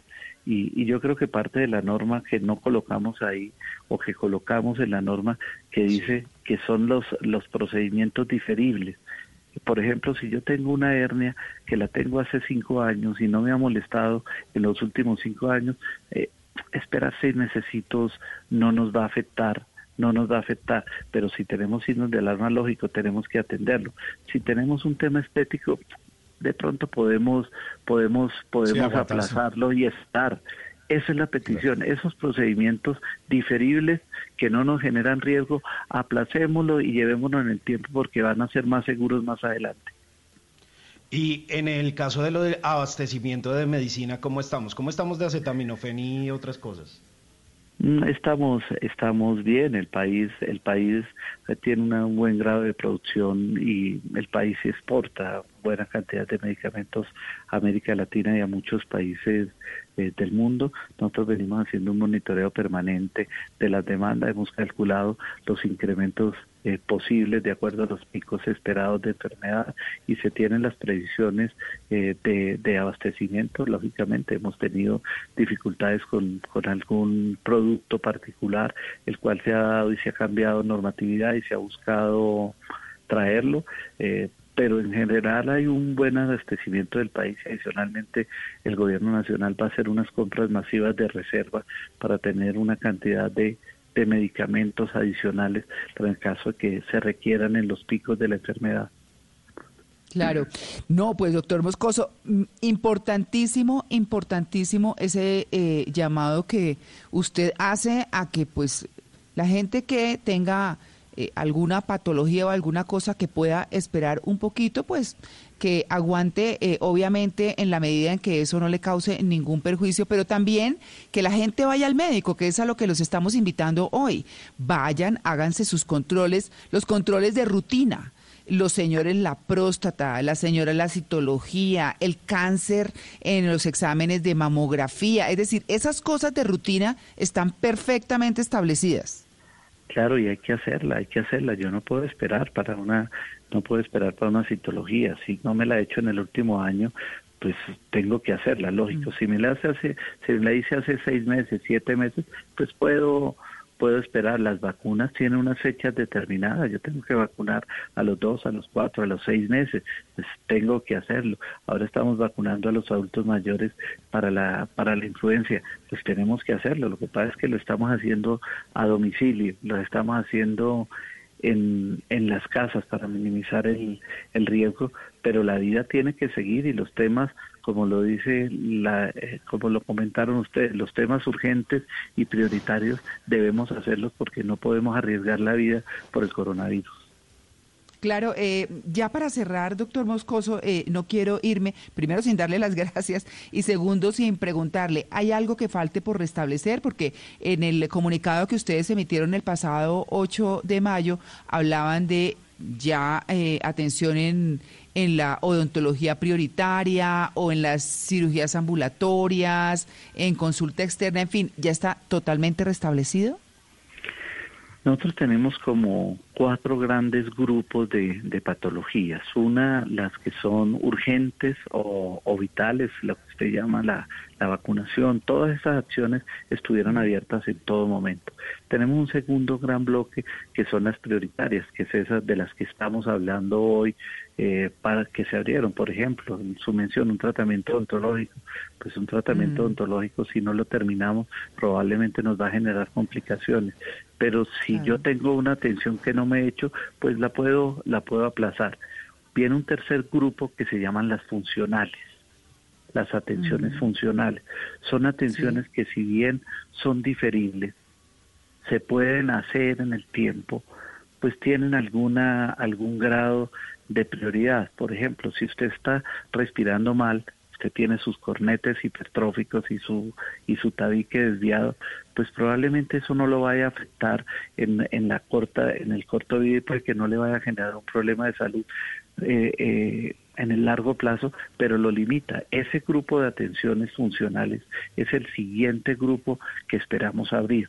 Esperamos abrir esas atenciones funcionales y todo va a depender de cómo se comporte la enfermedad y probablemente vamos a abrir en forma disímil en el, en el país. Y viene un cuarto grupo que son las estéticas o las electivas puras. Estas actividades serán las últimas que abriremos, serán las últimas. Si yo no tengo un tratamiento de ortodoncia, y lo puedo aplazar, pues lo puedo aplazar, pero si ya tengo un tratamiento de ortodoncia en curso, pues tengo que terminarlo y entra a ser un tipo prioritario o entra a ser funcional, o si estoy en un grupo de riesgo que me tienen que hacerlo ahora, pues entra a ser dentro de los grupos prioritarios. Esta división es muy pequeña, pero esta división la tienen que tener los pacientes en su cabeza de acuerdo a su necesidad y la tienen que tener todos los profesionales de la salud, que son los que tienen que priorizar. ¿Es una urgencia un evento vital? ¿Es un evento prioritario? ¿Es un evento funcional? ¿O definitivamente es un evento estético diferible? Sí, exacto. Pues bueno, importantísimo esto. Les estamos diciendo, vayan al médico, eh, no lo pospongan. Usted dijo, doctor Moscoso, algo muy importante que fue, si usted del grupo de riesgo, pues no se vaya en transporte público. Eh, busque otra forma de irse, eh, por ejemplo, bueno, puede ser en taxi o, o- o buscar alguna manera, ¿no? Sí, lo que pasa es que las personas en riesgo pues tienen un mayor son más susceptibles. Si ustedes revisan gran parte gran parte de la mortalidad que hemos tenido y los pacientes en unidades de cuidado intensivo y servicio hospitalario han sido este grupo de personas de riesgo mayores de 70 años, pero también personas hipertensas, diabéticas con enfermedades cardiovasculares. Estas personas para lograr contagios se hacen con cantidades mucho más pequeñas de virus. O sea, estas personas tienen mayor riesgo de infección y lógicamente sus protecciones deben ser mayores. Para ellas el tapabocas casero no les sirve, para ellas transportarse en, en servicio público no les sirve, para ellos estar en una fila de pronto no les sirve. Entonces por eso todo este grupo de personas en los servicios de salud tienen unas atenciones prioritarias en unos horarios determinados, de unas formas mucho más especiales que minimicen el riesgo, pero en lo posible lo que intentamos para estos grupos en riesgo es que le podamos hacer atenciones a través de teleasesoría, teleconsulta, telesalud y si tenemos casos, vamos, preferimos llevar al médico general y hemos llevado especialistas y subespecialistas eh, a las casas de, de, de las personas cuando, cuando se han requerido, pero como tú lo dices, no podemos aplazar lo que no es aplazable. Vayamos al médico, vayamos a la consulta, llamemos, trabajemos y miremos, pero si somos de riesgo, tengamos un cuidado especial, todo cuidado, pero los grupos de riesgo mucho mayor. Y las familias, las familias de personas que viven, eh, de las familias de personas con riesgo, se convierten en un tema de riesgo. Entonces ellas tienen que ser muy juiciosas en el regreso a su casa. Sí, así es. Pues bueno, doctor Luis Alex Alexander Moscoso, viceministro de Salud, muchas gracias por su atención con En Blue Jeans de Blue Radio. Muchas gracias a ustedes y un saludo a todos los oyentes y recordarle, este es un esta es una enfermedad donde el éxito y el logro no está en las decisiones o las inversiones que haga el sector público, está en las decisiones y lo que hagamos cada uno de los ciudadanos. Este es un partido donde todos estamos en la cancha, donde todos estamos jugando y donde la colectividad eh, el resultado va a ser colectivo. Tenemos una responsabilidad con nosotros, con nuestra familia, con nuestra comunidad, pero con la sociedad. Entonces seamos responsables, adoptemos esas medidas que son sencillas. Los tapabocas son incómodos, son molestos. Yo los vivo y le tengo que tener todo el día y son difíciles de soportar, pero tenemos que llevarlo. Estar separadito de la gente es difícil. Todos queremos un abrazo, un saludo de mano. No, mantengámonos a esos dos, a esos dos metros de las personas y eso no significa menos afecto, significa el mismo afecto. Lavémonos las manos, usemos los geles, eh, evitemos las congestiones. Si, si podemos quedarnos en casa, hagámoslo. Si vamos a trabajar, seamos responsables de nuestro trabajo no solamente no es contagiarnos en los puestos de trabajo, si nos vamos y almorzamos con nuestros compañeros unidos en la unidos en la cafetería, probablemente vamos a tener más riesgo. Son temas la gran mayoría de sentido común, de razonabilidad. Disminuyamos la infección. Muchas gracias. Muy bien, 8 y 35, estamos en En Blue Jeans de Blue Radio. ¿Estás bien? Si estás sufriendo algún tipo de maltrato, sientes miedo, tristeza o tienes alguna duda sobre tu vida sexual o tus relaciones familiares, podemos ayudarte. Entra a porquequieroestarbien.com, un centro de apoyo en línea para ti cuando lo necesites. Una alianza de la Fundación Santo Domingo y Profamilia, donde te acompañamos, te escuchamos y te ayudamos. Ingresa a porquequieroestarbien.com. Comunícate al 300-912-5231 o escríbenos a nuestro WhatsApp 320-616-2424 con el apoyo de Blue Radio. ¿Qué es ser mamá? Ser mamá es enseñar. Es ser el centro, el comienzo y el final de la familia. Es hacer cada momento especial. Es unir las generaciones y pasar el legado. Tal como hace mucho tiempo, ella te lo pasó a ti. Super Arepa. La harina para hacer arepas de las super mamás. Trabajamos pensando en usted.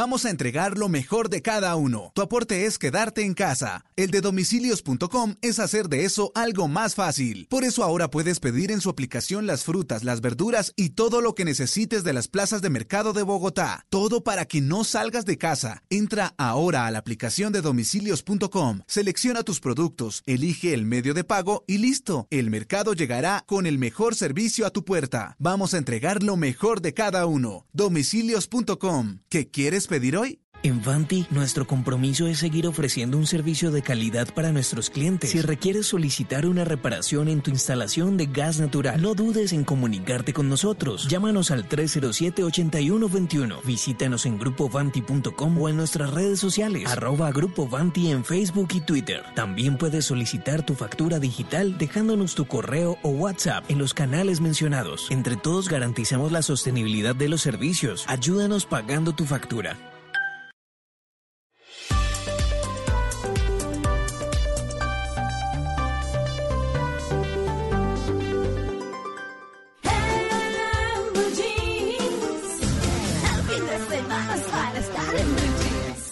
Antes del sonido envolvente estaba el cine mudo.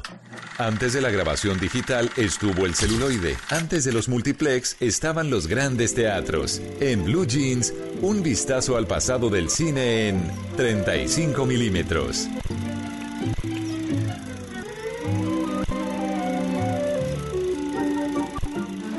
What's good, everybody? Jack McKee never loses control.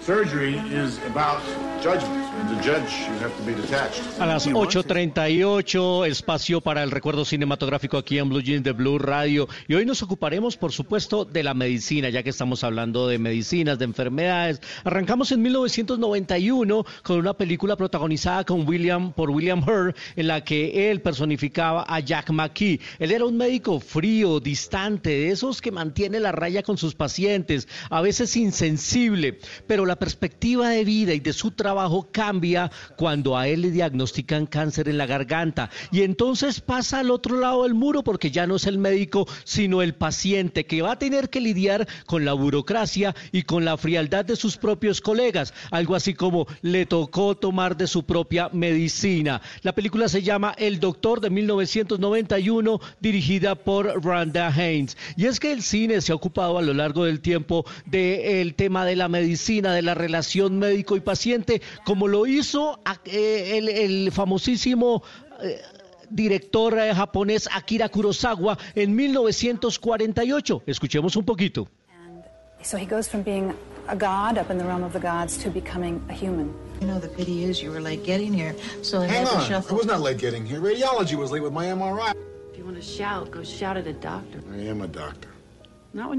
Pues eh, en 1948 Akira Kurosawa nos hablaba de la relación de un médico que tenía un carácter muy particular, vivía atormentado por lo que había podido ser su vida y no fue, y a la larga él se volvió en un médico alcohólico, pero comprometido con su trabajo. Al final él termina en un trabajando en un barrio periférico que era eh, dominado por la mafia y uno de sus pacientes justamente era el jefe de la mafia, que había sido contagiado de tuberculosis. Y bueno, ahí empieza la relación de este médico. La película se llama El ángel ebrio de Akira Kurosawa, uno de los directores japoneses más importantes de todos los tiempos. Pero sin duda, cuando hablamos de médicos, cuando hablamos de médicos en el cine, el más famoso es Patch Adams. De 1998, la película protagonizada por el estupendo y ya desaparecido Robin Williams, dirigida por Tom Scheidak, nos hablaba de un hombre que había encontrado en la risa y en el buen trato al paciente la mejor manera de ayudar a combatir enfermedades.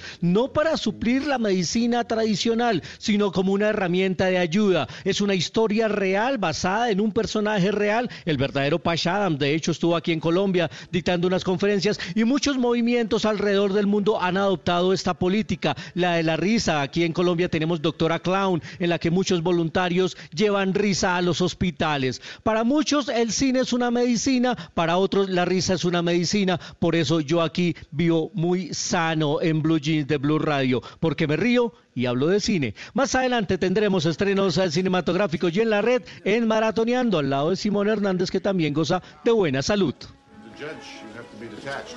He runs his life like he runs his surgical suite. I'd rather you cut straight and cared less. Academy Award winner William Hurt reunites with children of a lesser god director Rand.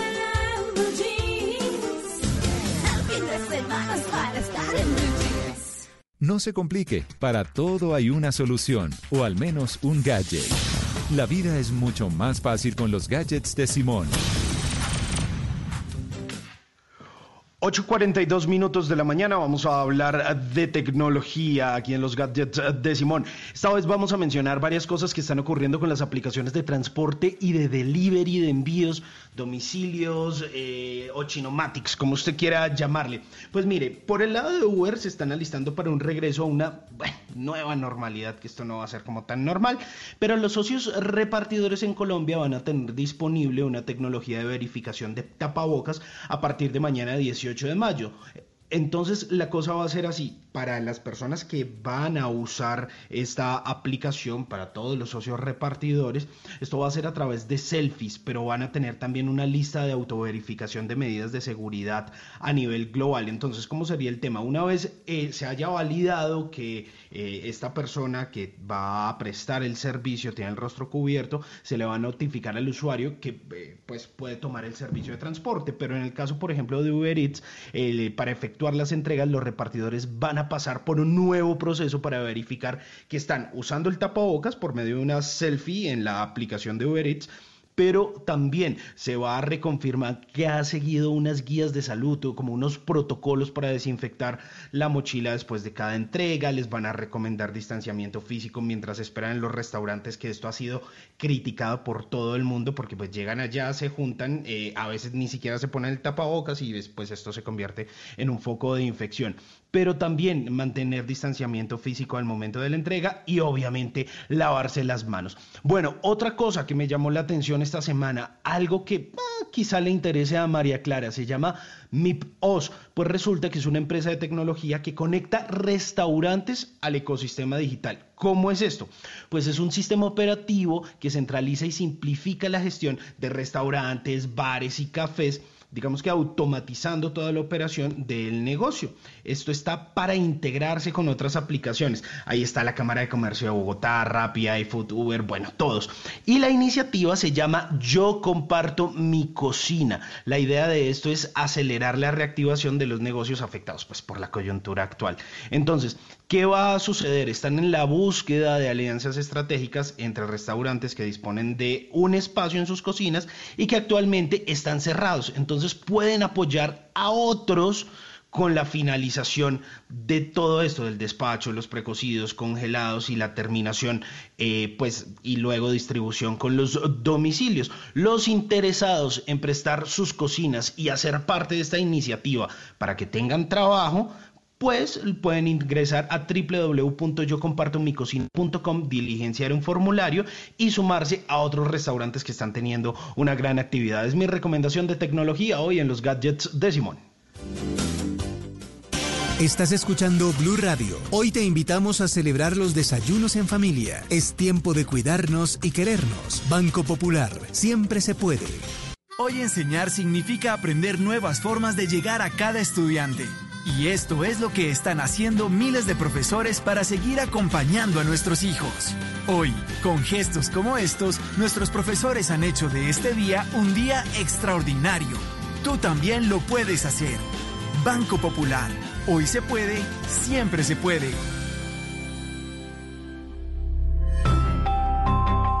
Somos Grupo Aval, vigilado Superintendencia Financiera de Colombia.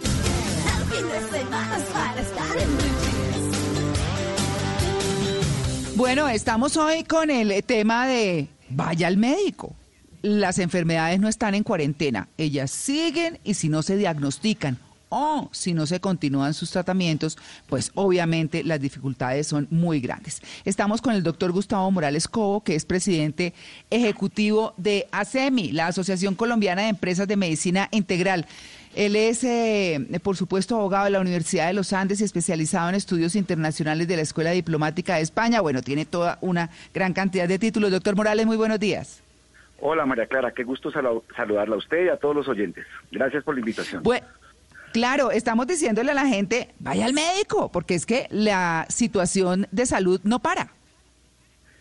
Eh, sí, obviamente la situación de salud no para, mm, eso es verdad. También es verdad que para cuidarnos todos tuvimos que confinarnos, como han hecho muchos países del mundo, y esa fue una forma radical pero necesaria para cuidarnos. Y eh, de esa manera logramos ayudar a que el sistema de salud, las clínicas y hospitales se prepararan mejor para enfrentar esta emergencia global que es el COVID-19. Pero ahora, como ustedes bien lo han venido insistiendo a lo largo de la mañana, estamos entrando en una nueva etapa. Ya hemos aprendido mucho sobre los riesgos de este virus y cómo enfrentarlos. Y por eso, hace ya algunos días, el Ministerio de Salud, eh, en, complemento a las medidas del Gobierno Nacional de ir reabriendo gradualmente la economía, expidió unos lineamientos que con todos los mecanismos de bioseguridad permiten eh, gradualmente a las clínicas y hospitales y a los médicos y a los consultorios reabrir eh, parcialmente con mucho cuidado, pero también con mucho entusiasmo sus servicios. De modo que sí, ustedes, eh, no podía ser más oportuno el llamado de ustedes. Ahora bien, María Clara, no necesariamente hay que ir al médico, ¿no? También se puede pedir que el médico vaya a la casa.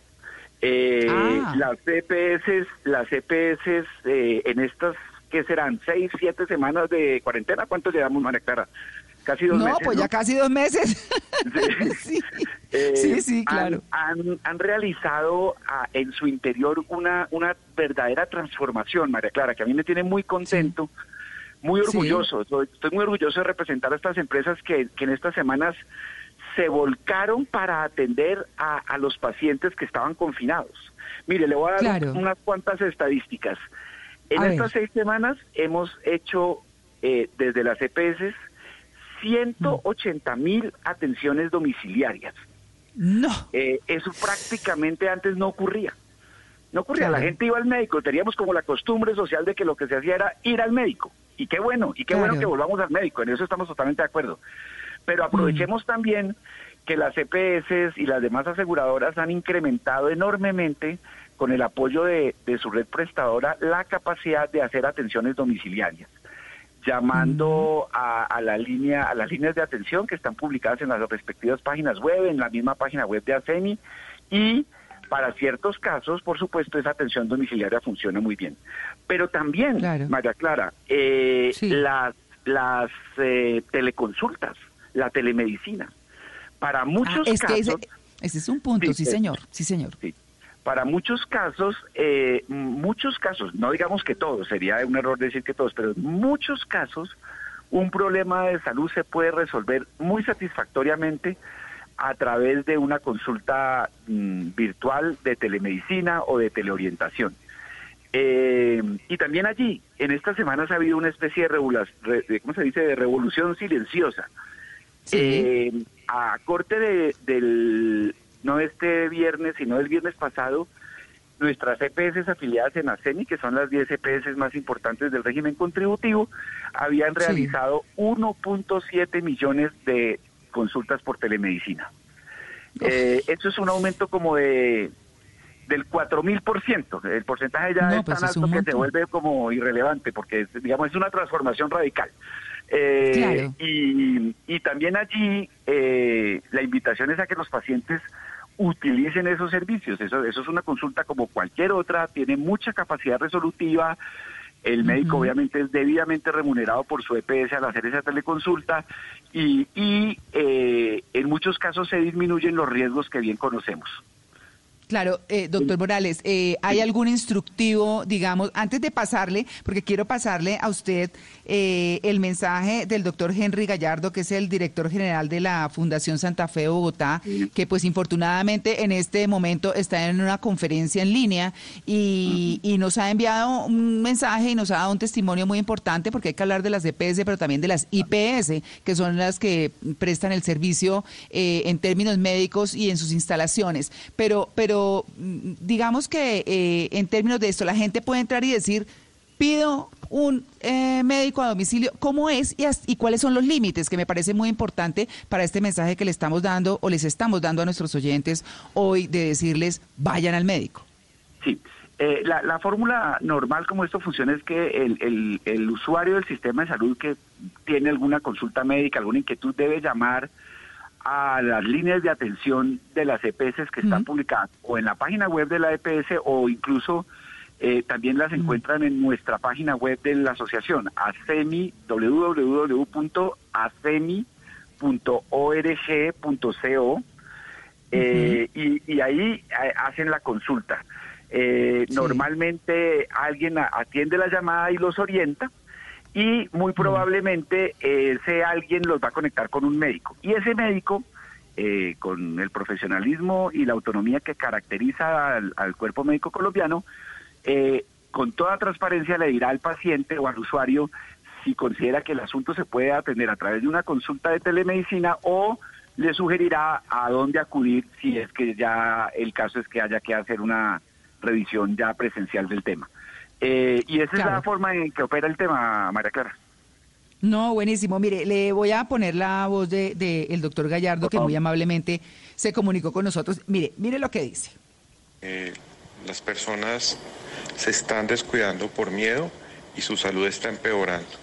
La alimentación está empeorando, la falta de ejercicio también afecta, la salud mental es todo un tema en el aislamiento y es súper delicado lo que puede pasar pero las personas que ya tenían condiciones crónicas, que eh, necesitaban medicamento y vigilancia permanente, eh, se están descuidando.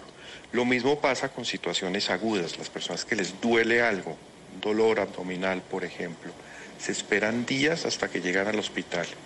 En el hospital de la Fundación Santa Fe estamos viendo una situación muy compleja de pacientes demasiado graves que no deberían estar tan graves. Y esto me refiero a las condiciones usuales. porque el número de pacientes respiratorios todavía no ha aumentado de manera contundente en los hospitales, tenemos algunos, muy pocos, en zonas aisladas, lo cual hace que las personas de condiciones usuales tengan la tranquilidad de que pueden ir a los hospitales y en el caso nuestro pues están en unos sitios totalmente separados. Muy chévere el tema que estás poniendo. Bueno, ahí está, ahí está, eh, por supuesto, el, el doctor eh, Gallardo, pero, pero, doctor Morales, es que aquí el punto es lo que está diciendo él. La gente se está agravando sin necesidad. La gente eh, y él lo explica muy claramente y yo me imagino que eh, eh, él como, como representante de una de las IPS, pues obviamente están con todo ya a estas alturas de la pandemia organizado para que en ese aislamiento que hay de los pacientes del coronavirus no haya una afección para quienes queremos ir a un control normal, a que si nos duele algo, pues vayamos, a que si tenemos algo que nos diga tiene que ir al médico, pues asistamos. Eh, ese es un punto que es muy importante. Y si hablamos de esa prestación que usted dice que están haciendo eh, a través de la CPS para, para ir a, a, la, a las casas, eh, a las residencias de los pacientes, además de la telemedicina, pues bueno, yo creo que estamos en unas buenas, muy buenas condiciones para que los colombianos vayan y vuelvan al médico puedo estar más de acuerdo con lo que ha dicho el doctor Gallardo. Eh, pero además con, dos o tres eh, como mensajes adicionales para condimentar más eh, el asunto. Uno, parecería ser que uno de los, esto suena paradójico, pero parece ser cierto, uno de los lugares más seguros para estar hoy en día es una clínica y hospital, porque en esos lugares sí que se han tomado en serio todos los protocolos de bioseguridad, han modificado su, su infraestructura para separar a los pacientes COVID de los no COVID, los médicos saben cómo, cómo es, eh, digamos, la mecánica de la, de la protección. Entonces, eh, pues eh, yo, yo creo que mm, lo que lo que hemos aprendido todos es que hay unas cosas que hacer para cuidarnos y los hospitales y las clínicas sí que lo saben hacer bien. Eso por un lado. Y por el otro, eh, sin duda, eh, qué bueno que en Colombia tenemos esta, esta alianza ya de varios años, de varias décadas ya, entre clínicas y hospitales, por un lado, prestas a, cuidar a los pacientes y EPS eh, que orientan a los pacientes en, a dónde ir, cómo llegar y que además, gracias a, a cómo está diseñado nuestro sistema, pues pagan, ¿no? Y entonces a los a los pacientes, eh, los pacientes, y esta es una cosa que a veces se nos olvida, están protegidos financieramente frente a sus problemas de salud. En Colombia nadie se quiebra, nadie se arruina en su patrimonio familiar por un problema de salud. El sistema cuida a su gente. Con esto que hablábamos al principio de nuestro plan prioridad mayor de atenciones domiciliarias y telemedicina, y entrega de medicamentos, estamos cuidándolos aún mejor usando las nuevas tecnologías, pero por supuesto las clínicas y hospitales están prestas a seguir haciendo lo que mejor saben hacer. Así que sí, ir al médico, obviamente, María Clara, con todas las precauciones, con la mascarilla, mm. lavándonos las manos, el distanciamiento social, en la medida de lo posible salir cuando podemos salir y no cuando en, los distintos municipios pues está prohibido salir para no meternos en problemas con la policía. Pero sí, claro, el sistema de salud está listo para cuidar a la gente. Ese es como el mensaje grueso y qué bueno que estamos todos de acuerdo. Qué bien. Y si definitivamente entonces tiene que ser presencial la consulta, ¿qué precauciones debe tomar el paciente si debe asistir a un centro de salud o si el médico va a su casa? Pues mire, las precauciones eh, mm, mm, son tan sencillas que, que, a veces se nos olvidan. Uno, lavarse muy bien las manos, ¿no? Ayer leí en alguna parte que, que parece que el, que estándar eh, más aconsejable es eh, por lo menos cinco veces al día. Yo diría que, ¿por qué no diez o quince, no? Lavarse las manos. Uno, mascarilla todo el tiempo para protegernos, pero sobre todo para proteger a los demás. Tercero, el distanciamiento social. Y cuarto, eh, ya una vez se llegue a la clínica, al hospital o al consultorio, seguir al pie de la letra las instrucciones que allí nos den, que tendrán sus propios eh, reglas adicionales, ¿no? Cada, en cada caso será distinta. No será lo mismo ir al, al oftalmólogo que al pediatra, por poner un ejemplo un poco infantil. Eh, Pero seguir las instrucciones, ¿no? Ser obedientes. Ahora bien, María Clara, lo hemos sido, ¿no? Yo estoy muy orgulloso en general de cómo los colombianos hemos obedecido las instrucciones del gobierno, de los alcaldes. Eh, pero claro, de nuevo, estamos entrando en una nueva etapa donde podemos respirar un poquito y utilizar los servicios del sistema de salud, ¿cómo no? Sí, bueno, pues ahí está el tema. Eh, nos agrada mucho haber hablado con todas las partes, con el ministerio, con ustedes y, contigo, Gustavo, eh, con ustedes, doctor Morales, presidente ejecutivo de ASEMI, eh, obviamente, y también con el doctor Gallardo de la Fundación Santa Fe. Todas las partes aquí para hablar. Para quienes nos están atendiendo en redes, que es que la CPS estamos hablando de ir al médico y no, el tema no era arreglar el sistema de salud, eh, con todas sus dificultades y falencias, y aunque a muchos les suene muy osado, pues la verdad es que tenemos uno de los mejores sistemas de salud de de, entre muchos países, pues por supuesto. Doctor Morales, muchas gracias. Un abrazo, Mara Clara, un abrazo a los oyentes y qué bueno que están haciendo esta pedagogía. Los felicito por eso. Gracias por lo Muchas gracias. Muy bien, nueve en punto. Ya regresamos, estamos en, en Blue Jeans de Blue Radio. Mamá. Me encanta verte en casa. Estos días descubrí que además de ser mamá, eres profesora, gimnasta y amiga de todos los de tu trabajo. Qué bueno que los días para jugar contigo se alarguen. Así te veo más tiempo en casa. Feliz día, ma. Caracol Televisión. Tú nos ves. Caracol TV.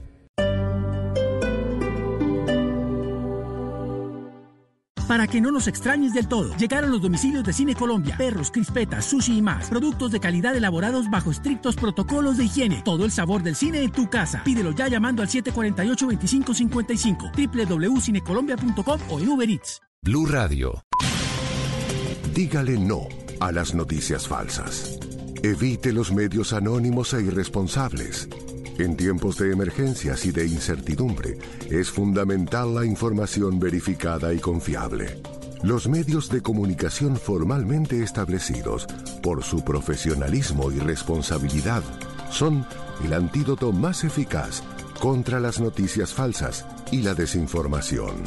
Infórmese por la radio y la televisión a toda hora, con los rostros y las voces que usted conoce y confía fue un mensaje de la Asociación Internacional de Radiodifusión, AIR.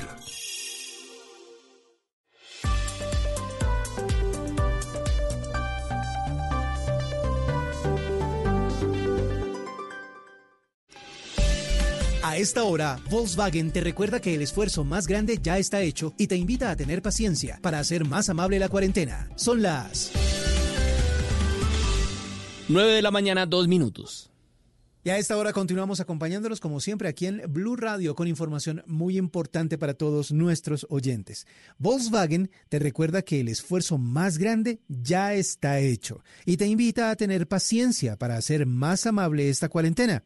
Así que pongámosle buena energía, Permanezcamos en casa y disfrutemos de la siguiente hora en compañía de los que más queremos. Es otro mensaje de Volkswagen y continuamos con más aquí en Blue Radio, la nueva alternativa. Voces y sonidos de Colombia y el mundo en Blue Radio y bluradio.com, porque la verdad es de todos. 9 de la mañana, 3 minutos. Las noticias en Blue Radio. En Colombia ya solo quedan dos departamentos sin casos de COVID-19 después de que en las últimas horas la gobernación del Guaviare anunciara su primer caso. María Camila Castro, ¿de quién se trata y cuáles son los departamentos que quedan con cero casos de coronavirus en el país? La gobernación del departamento de Guaviare dio a conocer en las últimas horas la confirmación del primer caso de coronavirus en su departamento. Se trata de un señor de 67 años discapacitado. Gobernador del Guaviare, Heider Palacio. Lamentablemente les tenemos que dar la mala noticia que un paciente adulto mayor de 67 años, una persona con discapacidad, salió positivo en el COVID-19. Por eso los invito a que unidos con el señor alcalde seamos responsables con la salud y la vida de los guaviarenses. Por su parte, Ramón Guevara, alcalde de San José del Guaviare, hizo un llamado para el autocuidado y además el respetar y acatar los decretos municipales y nacionales. Hoy hacemos el llamado a todas las comunidades, a ustedes, en la familia. Radica hoy el principal objetivo para que nos cuidemos, es la responsabilidad de cada uno de nosotros, para que por favor Hagamos caso a cada uno de los decretos municipal, nacional. Hasta la fecha, Guainía junto a Bichada son los dos departamentos de Colombia sin casos confirmados por COVID-19. María Camila, gracias. 9 de la mañana, 4 minutos. Y escuchen este caso. 38 personas fueron sorprendidas al interior de un motel en el centro de Cali incumpliendo la cuarentena. Todas fueron multadas y el establecimiento fue sellado por las autoridades. ¿Qué fue lo que pasó, Víctor Tavares? El operativo se cumplió esta madrugada en el barrio obrero centro de Cali cuando las autoridades encontraron un motel funcionando. La sorpresa se la llevaron cuando en su interior hallaron 38 personas en diferentes habitaciones. Cabe recordar que este tipo de establecimientos no pueden operar de acuerdo con las medidas del gobierno nacional. Jimmy Dranguet, subsecretario de Inspección y Vigilancia. 38 personas que habían alquilado habitaciones por rato, obviamente para el servicio de motel. Esas personas fueron sorprendidas, fueron sacadas de ese espacio y el sitio fue cerrado en compañía de la Policía Nacional. La policía está encargada de imponer los comparendos respectivos para esas personas porque están incumpliendo con la cuarentena, incumpliendo con el aislamiento obligatorio preventivo. 21 fiestas en diferentes sectores de la ciudad también fueron apagadas durante la noche del sábado y la madrugada de este domingo. Víctor, gracias. Y atención a este otro caso. En Santander fueron sancionadas varias personas por irse de paseo a una importante cascada del municipio de Piedecuesta. Los ciudadanos alertaron a la policía y el paseo de olla les salió caro. Julián Mejía. Irresponsables, así tildaron algunos a un grupo de siete personas que violando la cuarentena y sin tapabocas se fueron hasta la vereda conocida como Reventón de Piedecuesta para realizar un paseo de olla. Pero no fueron los únicos, otro grupo de jóvenes también fue descubierto en una cascada conocida como Golondrinas. El mayor Carlos Torres es comandante de la policía en Piedecuesta. También algunos deportistas están saliendo sin tener en cuenta el pico y cédula establecido ya son con un total de 15 comparendos a este tipo de infractores. A estas 15 personas el paseo les salió caro y ahora cada uno deberá pagar una multa cercana al millón de pesos. Julián, gracias. Y en la cárcel Las Mercedes de Montería se encendieron las alarmas tras confirmarse que el médico que atiende a los reclusos resultó positivo para COVID-19. De inmediato las autoridades ordenaron pruebas a los internos y guardianes del IMPEC. Menfi Méndez. Tras una reunión urgente entre las autoridades de salud y del IMPEC, se ordenó la aplicación de pruebas COVID-19 a los internos y guardias de la cárcel Las Mercedes en Montería, luego que un trabajador de la salud que atiende a los reclusos resultara positivo. Así lo confirmó el alcalde Carlos Ordosgoita. haremos desinfección de los patios de la cárcel y se ordenó prueba a todos los reclusos y los funcionarios del IMPEC. A la fecha, no hay casos positivos al interior del penal y según se estableció, el médico se habría contagiado en el hospital donde labora y no en la cárcel. Menfi, gracias. Y 700 familias fueron desalojadas en la localidad de Usme, en Bogotá, porque según las autoridades construyeron sus viviendas en una reserva natural. ¿Qué fue lo que pasó, Rubén Ocampo? Sí, Miguel, se trata de personas que se dedican a la venta ambulante en la localidad de Usme y que manifiestan no tener recursos. Afirman que en las últimas horas la fuerza pública levantó sus hogares improvisados que habían instalado en inmediaciones de una reserva natural de esa localidad. Necesitamos que nos restablezcan nuestros derechos porque los vulneraron. Vimos cómo les maltrató a familias, a niños, no les importó y los quemó todas las casas. Estas personas afirman que no han recibido ayudas del distrito. La alcaldía local de Usme, por su parte, indicó que algunas personas buscan apoderarse del patrimonio de la ciudad. Gracias, Rubén. Y en información deportiva, el director técnico del Newcastle afirmó que es más peligroso ir al supermercado o a la bomba de gasolina que jugar fútbol. ¿Qué fue lo que dijo exactamente Camilo Povea? Steve Bruce, entrenador del equipo inglés, solicitó reanudar la Premier League a finales de junio. No obstante, Bruce advirtió que los jugadores pueden caer como un castillo de naipes con lesiones si no se da tiempo suficiente a los entrenadores a preparar físicamente a sus futbolistas antes de una eventual reanudación del torneo. Bruce no teme los riesgos de contagio si se aplican las medidas sanitarias para proteger a los jugadores. Dijo, probablemente haya más riesgos yendo al supermercado o poniendo gasolina en el coche. Noticias contra reloj en Blue Radio. 9 de la mañana, 8 minutos, las noticias contra reloj en Blue Radio. La noticia en desarrollo, tras haber superado hoy los 300 infectados, Madagascar registró su primer fallecimiento tras casi dos meses de pandemia, según las estadísticas oficiales difundidas hoy por el gobierno de esa isla la cifra. En Qatar, a partir de hoy, las personas que no lleven mascarilla o tapabocas al salir de su casa podrían pagar una pena de hasta tres años de cárcel y una multa de 55 mil dólares. Y quedamos atentos a Arthur, la primera tormenta tropical de la temporada de huracanes que este año se prevé será encima de lo normal y que avanza en alta mar paralela a las costas del suroeste de los Estados Unidos en camino a Carolina del Norte, según informó hoy el Centro Nacional de Huracanes. Son las 9 de la mañana, 9 minutos. La ampliación de estas noticias en blueradio.com. Continúen con En Blue Jeans.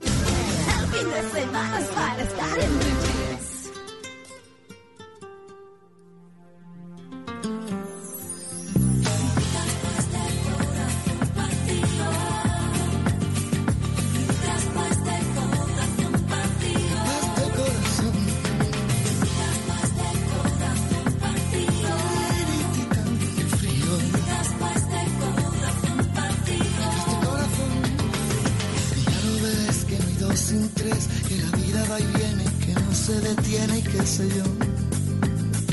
Permíteme aunque sea, dime que algo queda entre nosotros dos. En tu habitación nunca sale el sol, ni existe el tiempo ni el dolor. Llévame si quieres a perder a ningún destino sin ningún porqué. Ya lo sé, que corazón que no ve, es corazón que no siento, corazón que te miente amor. Si no lo sabes tú, te lo digo yo. Después de la tormenta siempre llega la calma, pero sé que después de ti, después de ti no hay nada. ¿Para qué me curaste cuando estaba herido si hoy me dejas de nuevo el corazón partido? ¿Quién me va a entregar sus emociones? ¿Quién me va a pedir que nunca la abandone? ¿Quién me tapará esta noche si hace frío? ¿Quién me va a curar el corazón partido?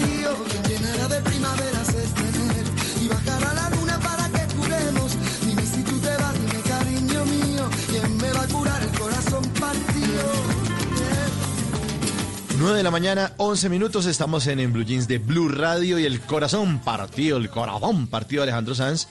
Para hoy que estamos hablando acerca de ir al médico. Hay que ir al médico para no tener que ir a urgencias. Las enfermedades no tienen tregua, las enfermedades siguen. Y nuestros oyentes hacen parte de Blue Jeans con una encuesta que les pusimos al inicio del programa. Para usted, ¿cuál es el dolor más fuerte? ¿El físico o el emocional? Y nuestros oyentes responden que el físico un 21%, el físico 21% y emocional 79%. Es decir, que todos sufrimos del corazón partido, como dice Alejandro Sanz.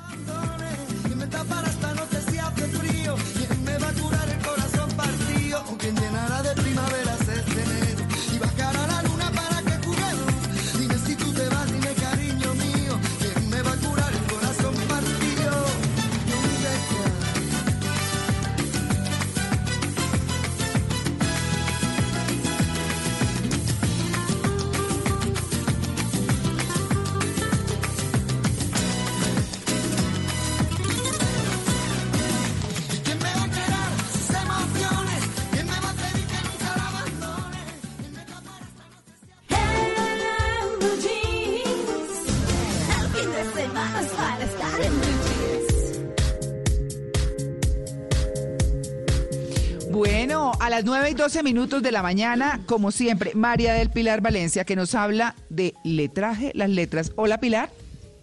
Hola, María Clara, ¿cómo estás? Bien. Ah, bueno, eh, quería empezar respondiendo la encuesta. No me han preguntado, pero yo pertenezco a ese 80% ah, que dice que es más fuerte el dolor emocional porque el físico uno sabe dónde lo tiene, uno se echa una pomada, se toma una pastillita, pero el emocional uno lo siente como en el estómago, en la cabeza uno quiere ah, arrancarse el corazón. Entonces, visto así, yo, yo el aguardiente lo soluciona, Pili. ¿Qué tal? Oiga, usted sí, no, ¿qué tal? ¿Ah? A Simón le está haciendo mucho efecto la cuarentena, por eso este, este tema hoy le va a servir. Bueno, muy bien. ¿Y qué nos trajo para hoy? Bueno, pues de la mano de nuestro tema central que nos invita a, a, no descuidar las otras enfermedades, esto incluye la salud mental, y uno de los remedios está en los libros. Hoy les voy a hablar de lo que está pasando en el mundo editorial en este momento. Les traje también unos beneficios de la lectura durante la cuarentena y como siempre les voy a recomendar libros y novedades. En este nuevo capítulo eh, del mundo editorial, pues es evidente que las ventas de libros se cayeron durante la cuarentena. Todas las librerías tuvieron que cerrar y además cancelaron la Feria Internacional del Libro de Bogotá y algunas ferias regionales. Entonces las editoriales, las librerías y los escritores tuvieron que adaptarse. Primero, como les conté hace un mes, la Feria del Libro de Bogotá la hicieron virtual, con charlas y lanzamientos de libros, y muchos de esos libros que tenían impresos en papel los convirtieron en formato digital para no perder el impulso de las novedades. En Colombia apenas están registrando eh, los datos de todo esto, pero en Argentina, por ejemplo, el año pasado las versiones digitales eran solo el 15% de los libros que se vendían. Este año ese porcentaje superó el 60%. Es decir, que hay más eh, libros eh, digitales que impresos, pues por la imposibilidad de ir a las librerías. Hemos visto también una gran cantidad de autores interactuando con sus lectores por redes sociales, haciendo lecturas en vivo eh, de sus libros con actores, con periodistas. Mm. Sí, sí, sí. Eso está muy interesante porque, porque yo creo que como estamos migrando como a las plataformas y a las redes, el alcance es mucho mayor. En un lanzamiento de libros normal van 50 personas, 80, pero aquí pues el, el espectro es mucho más amplio, entonces yo creo que eso también nos va a ayudar a pensar en nuevas formas de, de difundir la, la lectura. Y volviendo al tema de las librerías, estuvieron cerradas un tiempo, después empezaron a hacer domicilios y desde esta semana volvieron a abrir, pues porque la cultura no puede estar cerrada y menos en este momento en el que los libros son una salvación para despejar la mente de tanta información que recibimos todo el día, que los nuevos contagios, que aumentó el número de muertos. Pues mientras tengamos que dejar el cuerpo encerradito durante unos días más, aprovechemos para dejar viajar la imaginación. Y por eso les voy a hablar de cinco beneficios que tiene la lectura en época de cuarentena pues nos ayuda a desconectarnos y a combatir el aburrimiento y la monotonía. Los libros hacen que no nos sintamos solos. Son una delicia. La lectura, sí, sí, sí. Uno está, si uno, si uno le tocó la cuarentena solo, pues se pone a leer un libro y ahí se, se va y se, y se, y se acompaña de los personajes. La lectura nos acerca a otras personas porque podemos hablar de lo que estamos leyendo, compartimos las inquietudes, recomendamos los libros. Leer nos sirve también para activar la memoria y mejorar la capacidad de pensamiento crítico. Esto me parece básico para no tragar entero y creernos todo lo que leemos o lo que nos dicen. Y el quinto beneficio de leer durante la cuarentena es que la lectura previene el estrés y combate el insomnio. Ahora que, que estamos cambiando nuestros hábitos y horarios, que no tenemos una vida activa, pues todo se trastoca, nos estresamos y no dormimos bien por estar pensando en lo que quisiéramos hacer, en el lugar a donde nos gustaría ir, en fin, pues toda la novedad que estamos viviendo. La lectura es el antídoto para todos estos males y nos ayuda a relajarnos y a pensar en otras cosas y por eso pues podemos dormir mejor después de leer. Y para buscar esa compañía en los libros les traje dos recomendaciones que serán novedades en los próximos días. Mm. El primer libro es El milagro antiestrés, el nuevo libro del doctor ah. Carlos Jaramillo. Ah, ah, es nuevo, sí, porque el, otro era el del milagro metabólico. sí, sí, al doctor Jaramillo lo conocimos con el milagro metabólico, que ha sido un bestseller mm. en, el país. en este nuevo libro, El milagro antiestrés, mm. nos explica por qué el estrés es el asesino silencioso más mortal de nuestros tiempos. Y nos da recomendaciones para cambiar nuestro estilo de vida, perdón, especialmente ahora que, que salgamos de esta cuarentena.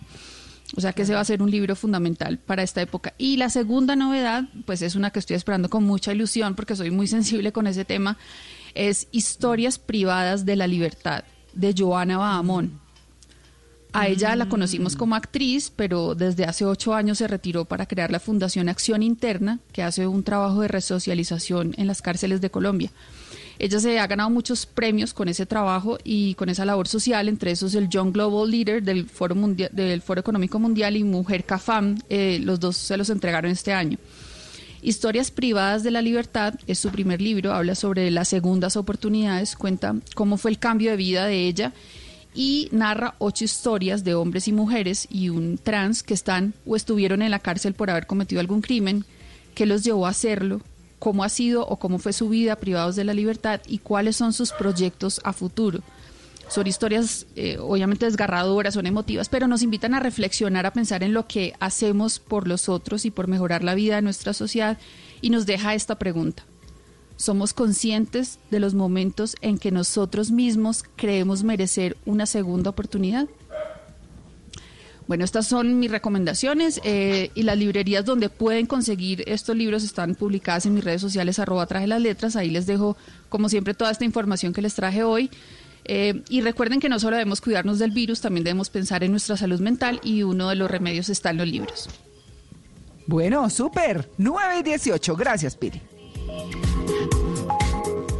En tiempos de crisis, existen seres con almas poderosas que se convierten en héroes de nuestra historia. En Organización Solarte, queremos dar gracias a cada uno de nuestros colaboradores por superar sus miedos, arriesgándolo todo para entregar cada día no solo alimentos de primera necesidad a toda Colombia, sino también la esperanza de que todo va a estar bien. Porque cuando la bondad se pasa en la comida, el amor es el alimento. En Organización Solarte, trabajamos pensando en usted.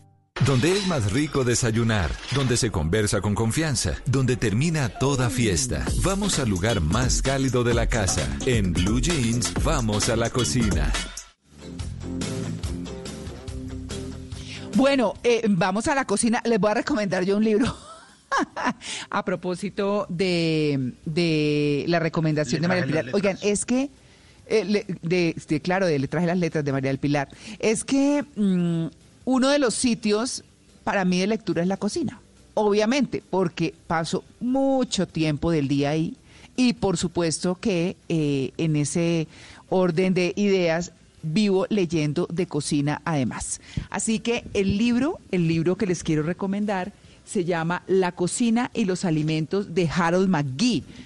Es, digamos que es un libro interesante para quien quiera saber el porqué de los alimentos, cómo funcionan, cómo, eh, qué pasa químicamente en la cocina cómo se logran mejores cosas, cómo funciona la gelatina, cómo funcionan diferentes elementos que son los que unidos forman una receta y es lo que comemos. Así que si quieren aprender como de esa, de toda ese, esa formulación, que no es difícil, es sencillamente entenderlo. Debo decirles que es un poquito ladrilludo, pero si uno lo mira por segmentos, cada una de las cosas que toca, pues es súper interesante. Eso les quería decir hoy y además también quería decirles que hoy les tengo, como todos los domingos y como todos los miércoles, un directo, un vivo, un live y hoy les voy a enseñar a hacer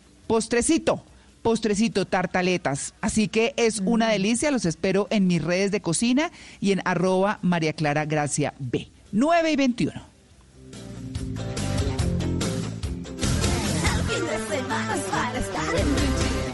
Este domingo, en Sala de Prensa Blue. La dramática situación del Amazonas, hoy foco de la pandemia del COVID-19 en Colombia. Dos médicos nos hacen la radiografía del curso del virus en esta apartada y olvidada zona del país. La economía duramente golpeada por un virus que amenaza al mundo. La mirada de un experto que nos explica cómo sería el proceso de recuperación de varios sectores productivos en el país y el testimonio de un influencer español que tuvo COVID-19 y utiliza sus redes sociales para hacer un llamado a la conciencia y a la responsabilidad. Sala de prensa Blue, este domingo desde las 10 de la mañana.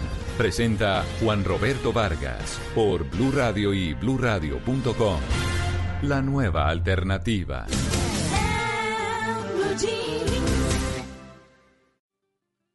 Bueno, y miren, a las 9.22 de la mañana, miren lo que me encontré. Como hemos estado hablando de salud y sobre todo el tema de los pulmones, pues quiero decirles que encontré que los ejercicios respiratorios del yoga, María Clara, disminuyen la dificultad respiratoria y la percepción del estrés. Muchas personas durante esta cuarentena pues se han inscrito a esos canales de YouTube donde encuentran sesiones de yoga para principiantes porque en primera opción lo hacen como para tratar de relajar el cuerpo y ayudar a meditar, pero también es muy importante que los oyentes sepan que tiene múltiples beneficios en enfermedades como depresión, como la osteoartritis y enfermedades del corazón, también en el tema de, de las enfermedades pulmonares obstructivas como el EPOC son excelentes todos estos ejercicios. Así que la recomendación es pues que la gente que tenga de pronto algún tema de estrés o que esté teniendo algunos problemas de respiración, pues puedan también ayudarse con el yoga. Ya lo saben en YouTube y en muchas aplicaciones, en gimnasios también han eh, digamos que abierto todas sus clases y dentro de sus clases van a encontrar este tipo de prácticas que son buenísimas para la salud tanto física como mental. Qué bien, sí, es buenísimo eso. De hecho, el yoga es muy recomendable como antiestrés. Entonces, buenísimo me parece. Mira lo que me encontré. ¿Cómo es vivir hoy en la helada y oscura Antártida, ahora el lugar más seguro del mundo porque no tiene coronavirus? ¿cierto? Entonces, claro, qué frío. Pero mientras el resto del mundo está lidiando con una pandemia, la Antártida, que es el lugar más frío de la Tierra, ahora es el lugar más seguro porque tiene cero casos confirmados de coronavirus. Y es que además, pues allá no hay población nativa oficial, pues además de los pingüinos, las focas, las ballenas, ¿no?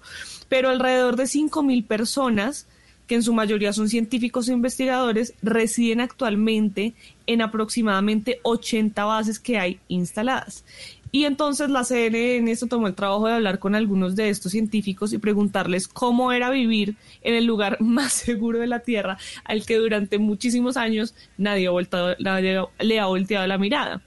Y dice que realmente sí se sienten muy seguros, que están completamente seguros de que ninguno de ellos tiene coronavirus y que como están tan alejados del mundo, ninguno de ellos va a contraer coronavirus, que están muy agradecidos porque esta pandemia los cogió preciso en el lugar más seguro de la Tierra sin siquiera pensarlo, pero que aún así sí se informan, ven las, las noticias porque están preocupados por sus familias que sí están en lugares de riesgos. Pero ¿quién se iba a imaginar que dice estudiar los pingüinos iba a salvar a estas personas de una crisis mundial? Ay, ay, miren lo que me encontré, miren lo que me encontré. En un restaurante de Carolina del Sur, en Estados Unidos, unos eh, propietarios de ese restaurante, Paula Starmeles y su marido Jimmy, dijeron, bueno, eh, entonces, ¿cómo hacemos con lo de la distancia social? Porque ya vamos a empezar a abrir, no sé qué. Y se les ocurrió poner muñecos inflables en las mesas para que la gente respetara una mesa sí y otra mesa no. Porque además, si Claro, si usted le pone la, la, cinta esa amarilla de que ese peligro, pues, ah, es como medio hard, no, sé Pero entonces lo que hicieron fue, ya sé, pongamos muñecos inflables, no la muñeca esa que no, no, no, no, no, no las de Juan Carlos, no, no, no, esa, no, no, muñequitos normales, hombre, mujerito con pelucas, les pusieron eh, pues, la ropa, la, sí, sí, sí, la, los sacos y las gorras y las eh, eh, todas las camisas viejas de, de, ellos dos y los disfrazaron y los sentaron. Entonces es divertido porque primero el restaurante no se ve desocupado. Dice, oye, pero es que la pandemia no es que esto sí está muy mal. No, ya se ve con los comensales ahí sentados. Entonces, claro, cuando uno desde afuera dice, ah, pero hay gentecita, Claro, eh, aplica la de donde hay gente comiendo es donde es rico. Entonces pasa uno, ve la gente sentada y resulta que todos son los muñequitos inflables. Entonces, ¿pero por qué están ahí?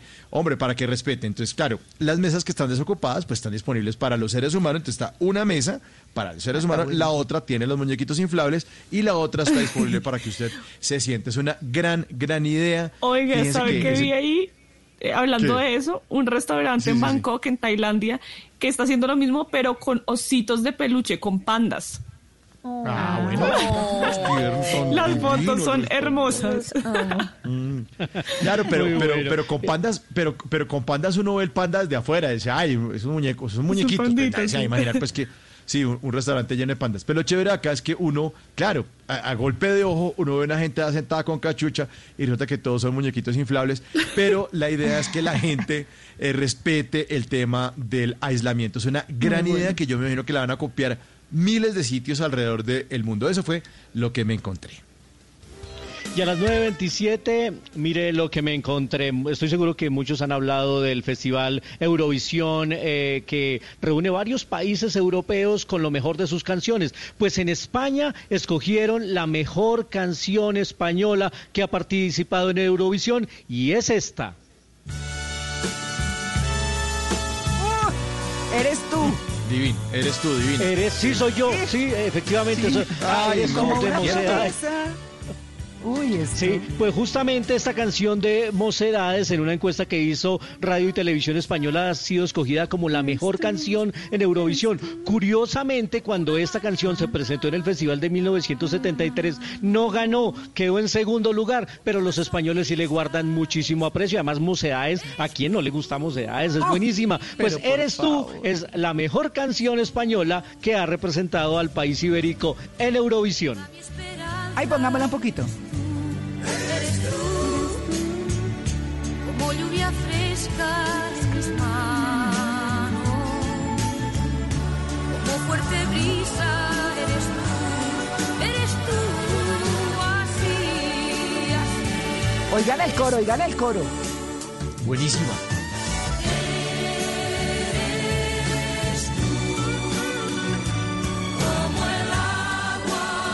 Eh, cuando uno está cantando eso, es que es que los hijos voltean a mirarlo a uno como diciendo, perdón.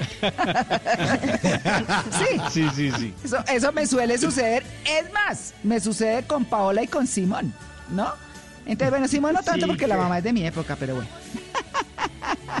Pero sí, oigan, vengan, les cuento. Imagínense que un oyente mm, me envía por Twitter, me taguea y dice, estamos en una época de reflexión, pero no aprendemos. Y estoy totalmente de acuerdo con él. Dice, nuevo negocio para las papas fritas y piedras fritas. Imagínense que pone él un video en el Twitter, yo ya lo retuiteé, y es el colmo, porque es que, en serio, ¿por qué hay que ser tramposos? ¿Por qué? ¿Por qué? A ver, es que es lo que uno se pregunta. En el video muestra cómo están vendiendo bultos de papa, para que tengan cuidado, con piedras. O sea, mezclan No. papas y piedras. ¿En serio? Oiga, eso es como, No, como los qué que están especulando. ¿Ah? Eso es como los que están ¿Qué especulando. piedra? ¡Qué piedra! Ay, no, pero claro. Quedó perfecto. Muy bien. Yo invitando a la reflexión y el señor haciendo chistes. Muy bien. Pero es que de verdad, yo he dicho, María Clara, mil veces que a este país lo afectó muchísimo ese tema de la malicia indígena. Nos fregamos, Ay, nos volvimos sí. tramposos, mentirosos, ventajosos, el vivo vive del bobo. No, qué tristeza, qué piedra. Bueno, muy bien. 9 y 30. Ya regresamos. Estamos en el Blue Jeans de Blue Radio.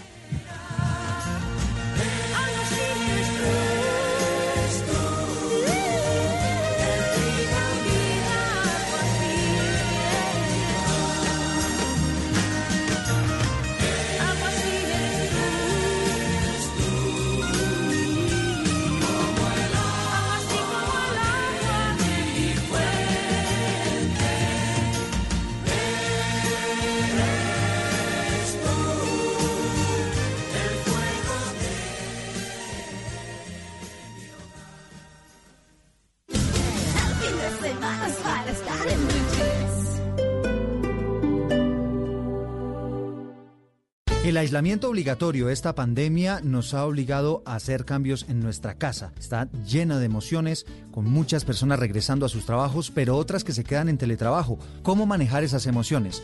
¿Cómo manejar la vida laboral? Eso les contaremos en Generaciones Blue. Generaciones Blue, este domingo a las 12 del día. Generaciones Blue por Blue Radio y bluradio.com.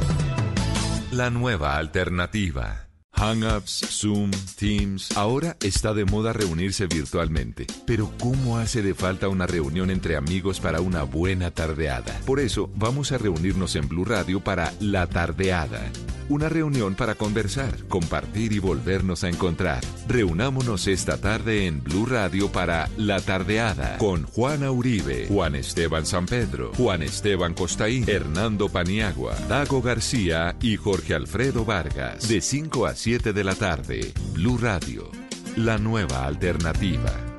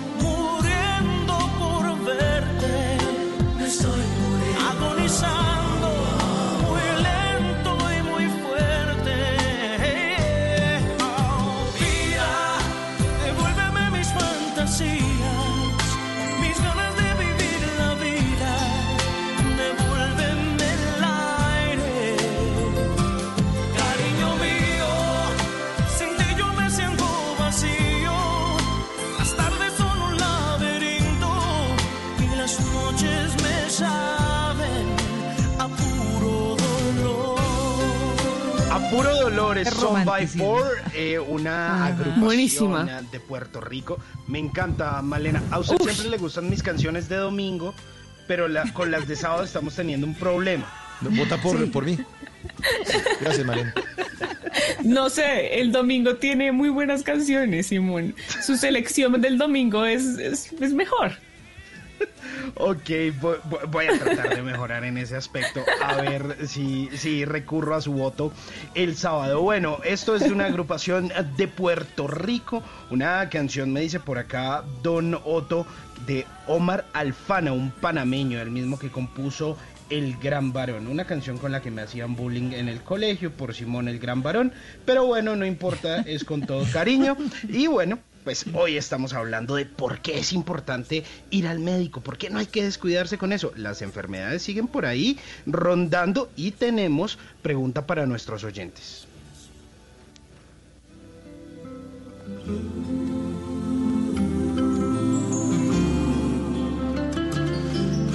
Perdona si te estoy llamando en este momento, pero me hacía falta escuchar de nuevo, aunque sea un instante. tu Bueno, a las 9 y 36, Mauro, ¿cuál es la pregunta que tenemos hoy? La recordamos, por favor.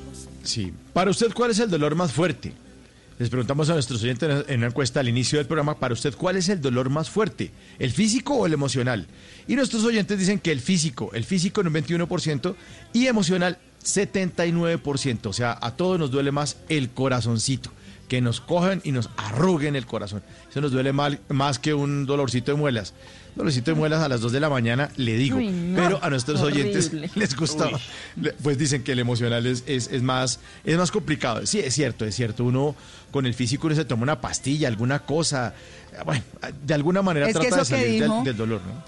Sí. Claro, eso que dijo María del Pilar eh, fue pues muy aterrizado y es que uno se toma la pepita para el dolor de muela, la pepita para lo que sea, pero ese del, del corazón, Uy, del no. alma, No, de- no sé. Deberían vender pastillas para el dolor del corazón. O sea, como, como que uno Mm, se le. sí. Total. O, se- uno se tomara una pastilla, sí, para la tusa, y se le fuera olvidando a otra persona. Se- Ay, yo no sé, me estoy tomando esa pastilla y se me está olvidando ese tipo. Se me salió, se me salió prácticamente. Sí, sí. Con olvidó el 500, olvidó el 500. Tome, tome. Olvidó el 500. Está bueno. Muy bien, 9 y 37. Estoy Cada lugar, cada espacio, cada camino, cada destino, todo cuenta una historia. Ahora en Blue Jeans, historias de viajes.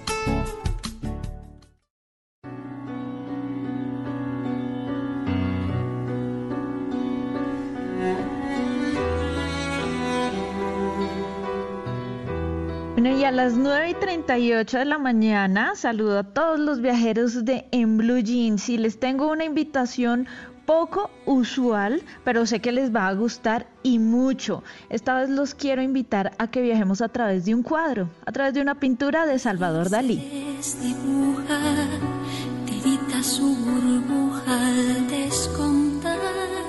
Latidos. Pues bien, a este famoso pintor catalán le han hecho canciones homenaje como esta que estamos escuchando de Mecano, se llama Salvador Dalí. Y también construyeron un museo en su honor en San Petersburgo, Florida. Miren, es un tremendo edificio donde hay cerca de 2.400 trabajos de Salvador Dalí, incluyendo cerca de 300 óleos, fotos, pósters, prendas, esculturas sobre la obra de Dalí y también exposiciones exposiciones de otros artistas. Pero ¿saben qué me llamó la atención del Salvador Dalí Museum de Florida? Es que ofrece una experiencia interactiva que recrea una de las obras de este artista. La experiencia se hace a través de un video de, realidad virtual, ese que le ponen esas gafas y esos cascos, eh, que la gente se ve muy curiosa porque empiezan como a mover las manos tratando de, de tocar algo y eso está disponible en, en el museo pero también está disponible ese video en YouTube y permite al usuario viajar a través de la obra del pintor y sentir como si uno estuviera sumergido dentro de ella. Lo chévere, María Clara, es que no es un video estático. Usted en, el borde izquierdo de la pantalla superior va a encontrar eh, como un cursor y usted lo puede mover con las flechas de su computador o con el mouse y va a tener una perspectiva 360 explorando todo lo que usted quiera. Es realmente alucinante. El cuadro, recordemos, recibe el nombre de Reminiscencia Arqueológico del Angelus de Milet. La obra está inspirada en el Angelus de Milet y fue pintada por Salvador Dalí en 1935. Ahora, en 2020, en medio de una pandemia global, pues resulta que no solamente podemos ver la pintura virtualmente, sino que además podemos entrar a ella, volar a través de ella. Y esto suena surrealista tanto como las obras de Dalí. Pero es que es tan fascinante, eh, María Clara y compañeros, que incluso uno puede escuchar la voz de Salvador Dalí, pero no es un audio normal como si él estuviera explicándonos el cuadro, sino que es la voz de Dalí como si estuviera en el subconsciente lanzando frases y envolviéndonos también en un ambiente donde la lógica definitivamente no tiene sentido. En mi cuenta de Twitter y en mi cuenta de Instagram, arroba mari-travesía, les dejé también montado el video para que tengan la oportunidad de verlo y gozarse el arte de una manera distinta. Y mucho cuidado la explicación que les voy a dar aquí porque les va a servir para integrarse a la obra. Resulta que Dalí, cuando vio el cuadro de El, el Angelus de Milet, él era un niño y desde ahí se obsesionó con esa bendita pintura. Él decía que ese cuadro le transmitía muchas cosas, que le generaban como emociones que él no, eh, no sabía cómo explicarlas. Y es que ese cuadro de Milet, que también se los dejé ahí en las fotos de Twitter e Instagram, muestra una pareja de campesinos con una canasta en el suelo y ellos están en un campo como parados rezando la oración del ángelus. Sus caras quedan como en la sombra, pero también se destacan como gestos y actitudes. Pues resulta que eh, Salvador Dalí le pidió al Museo del Louvre que hiciera una radiografía de la pintura y adivinen qué reveló, que en vez de la canasta, de donde pareciera que hubiera frutas, en realidad es una caja negra, es un, es un como un ataúd y él lo interpreta así, es un ataúd de un niño de seis años. Entonces Dalí dijo, ajá, yo siempre lo supe, ese cuadro tenía mucho más eh, que Ah, pero Dalí algo- resultó costeño, Dalí. Ajá. Sí, dijo, ajá. Ajá, yo sabía ahí. Ey, oye, ven acá. Eh, Eso no son frutas, no joda.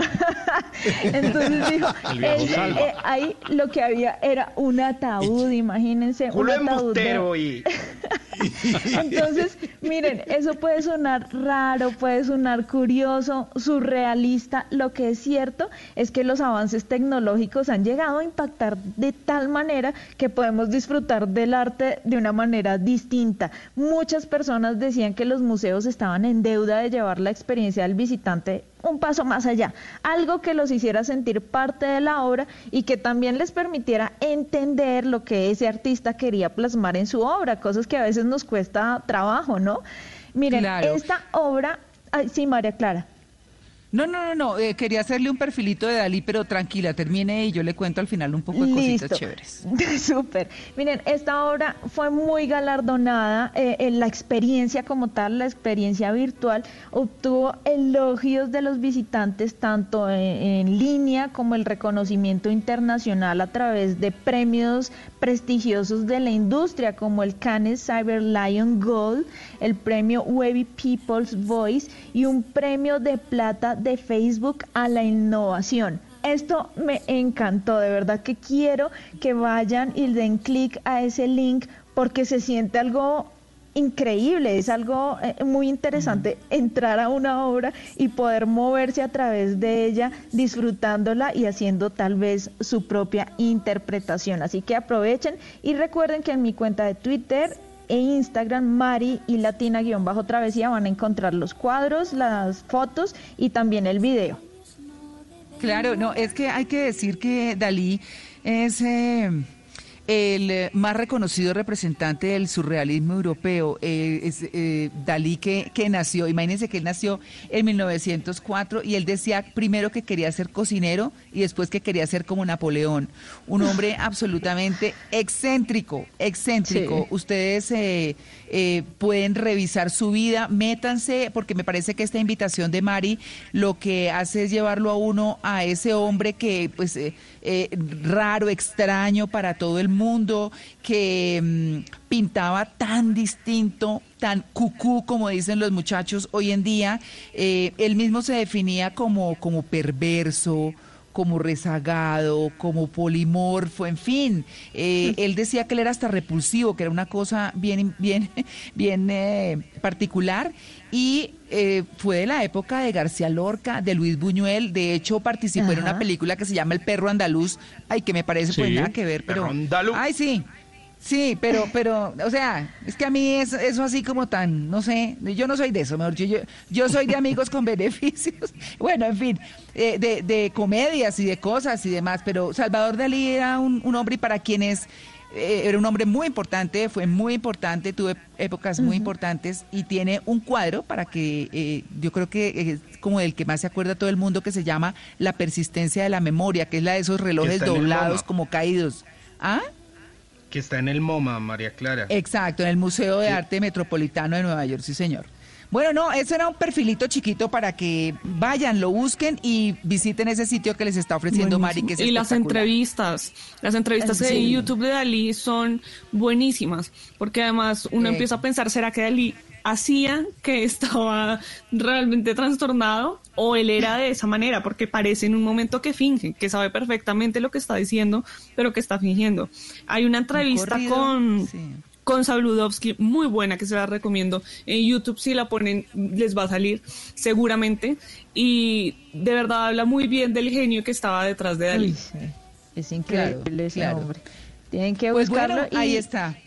Sí, María Clara. Y, recomendarles que visiten eh, también la página web del museo de San Petersburgo, en Florida, que se llama Salvador Dalí, y se van a encantar con la estructura solamente del edificio, ya queda uno boquiabierto. Vale mucho la pena hacer ese viaje.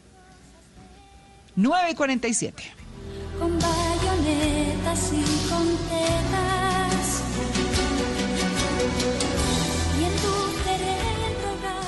Tenga a la mano el número de los domicilios, acomode su almohada, prepárese para las ojeras y dele play a su serie favorita. En Maratoneando. Nat Geo Kids presenta un amigo maravilloso que nos va a ayudar a descubrir el valor de nuestras diferencias. Entonces, habrá cosas Alístese para maratonear con Pablo, una serie de Nat Geo Kids que permite a las familias comprender cómo perciben la realidad y la cotidianidad los niños con trastorno de espectro autista. Mañana 18 de mayo, Nat Geo Kids eh, va a estrenar la segunda temporada de Pablo, algo que ya nos habíamos encontrado y que resulta siendo fascinante. Es la historia de un niño, Pablo, que tiene trastorno de espectro autista. Es un niño de 5 años y eh, es, es muy emocional, es algo muy bonito porque le permite a las personas y en especial a las familias comprender cómo es la cotidianidad, cómo perciben el mundo los niños eh, que tienen eh, autismo. Entonces vale mucho la pena que usted eh, le dé una repasadita a esta serie. Vamos con otro recomendado, esta vez mm, como para investigar crímenes. Nat Geo Kids presenta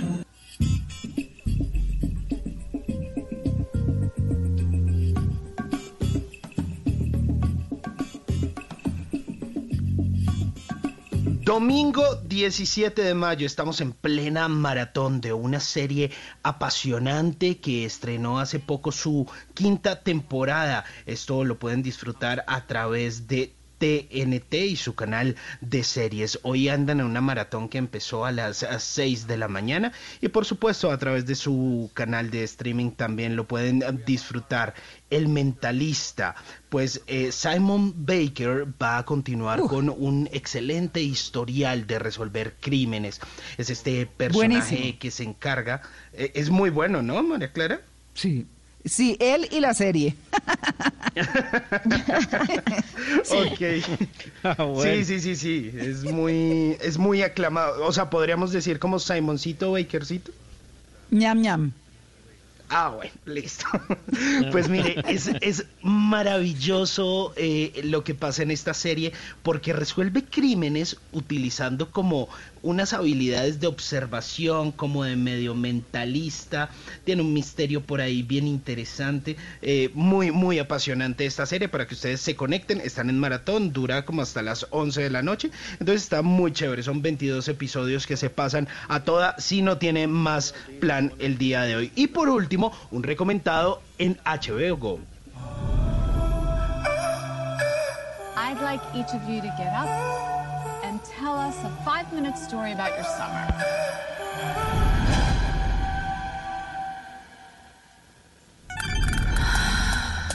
Euforia.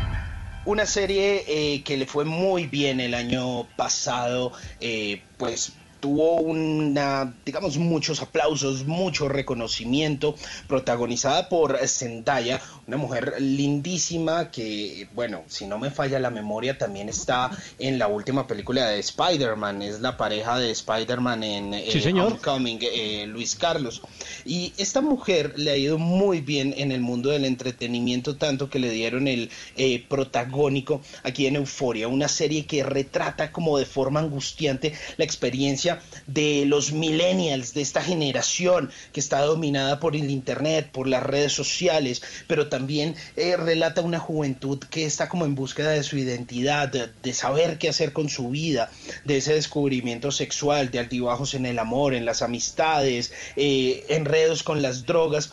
Una serie muy bien lograda por la gente de HBO y que les quiero recomendar porque vale la pena a veces plantearse un poquito cómo estamos viviendo la vida. Se llama Euforia y ustedes la encuentran a través de esta señal de...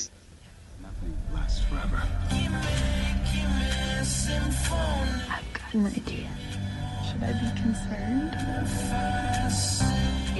Hasta de 9.51. Yo tengo también otros recomendados desde este sector de la ciudad. Y hoy que estamos hablando de ir al médico, de las enfermedades, de que ir al médico, pues mi primer recomendado justamente tiene que ver con este tema y se llama The Good Doctor.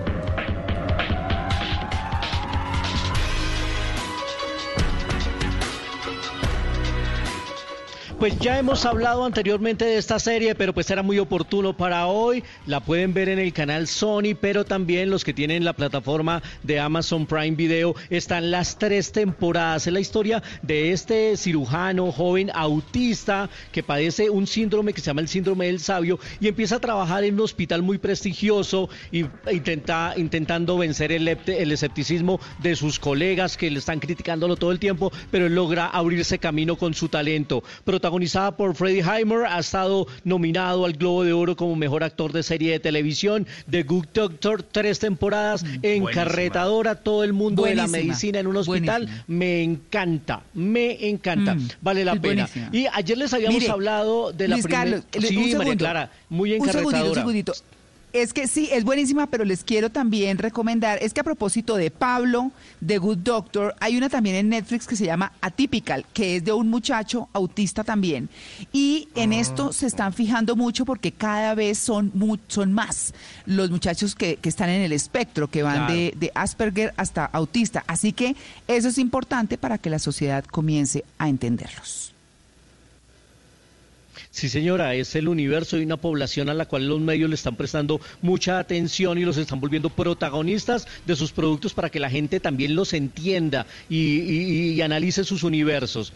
Ayer les había hablado de la primera serie de televisión argentina hecha para Movistar que se llama Manual de Supervivencia, un abogado que decide renunciar a todo para volverse actor, que era su sueño. Pues hablamos con Victoria Galardi justamente para estos días de pandemia y que la gente está encerrada, ¿Por qué tiene que ver Manual de Supervivencia? La tenemos aquí en Blue Jeans. Eh, creo que a pesar de la situación angustiante y triste que nos toca vivir en este momento, Manual de Supervivencia puede ser eh, una serie que te transporte durante un rato a olvidarte de lo que está pasando afuera, te puedes divertir, eh, te puedes reflexionar, puedes reírte y meterte en un mundo de acompañar a este personaje de Esteban en su recorrido y justamente Esteban Bigliardi es el protagonista de la serie. También hablamos con él de lo oportuno que es recorrer los sueños y buscar lo que uno quiere en la vida realmente. También lo tenemos aquí en exclusiva hablando en, en Blue Jeans de Blue Radio. Creo que es un momento muy oportuno para ver esta serie porque la temática central es la búsqueda de la vocación propia, la búsqueda de un camino como un camino que nos pertenezca, eh, la búsqueda de uno mismo también, a través de lo, de la, del oficio o la profesión a la que uno se va a dedicar. Hay que buscar lo que uno quiere hacer siempre. Y mi último recomendado es un producto local que se estrena mañana en la televisión pública. Se llama El Juicio del Conde. Escuchemos un poquito. No es posible que vaya a presidir un juicio donde ninguna de las partes se encuentra presente. El tartufo de mi hermano me hizo firmar unos documentos. el juicio del conde está inspirada en un famoso personaje que hace casi parte de la mitología popular de nuestro país, que es el conde de Cuchicuti. Resulta que este es un personaje que se llama José María Rueda, un hacendado que después de regresar de Europa llegó con el eh, título de conde y se dice que es el único conde que ha tenido Colombia. De hecho, mi papá, este personaje que es santanderiano, mi papá me decía que este conde era un familiar lejano de nosotros. Así que yo tengo familia en la realeza. Ustedes, mis queridos súbditos de Blue Jeans, yo soy familiar del conde de Cuchicuti y sobre él está basada esta, esta serie que se va a estrenar mañana en Canal 13. Tele Islas y el canal TRO a las 9 de la noche. Está protagonizada por Hernán Méndez, también está Toto Vega, Noria Rodríguez, Juliana Pozo y está muy, muy interesante. El juicio del conde llega mañana a la televisión pública de nuestro país y por último, hoy, hasta hoy está habilitada la presentación de la película Corazón de León a través de un link de eh, Cinemas Procinal. En mi cuenta, arroba soy cinefanático, les tengo el enlace para que vean esta divertida comedia con Marlon Moreno, Manolo Cardona, Marianela Sinisterra, ahí en arroba soy cinefanático está este recomendado. Recomendados para quedarnos en casa, como siempre, aquí en Blue Jeans.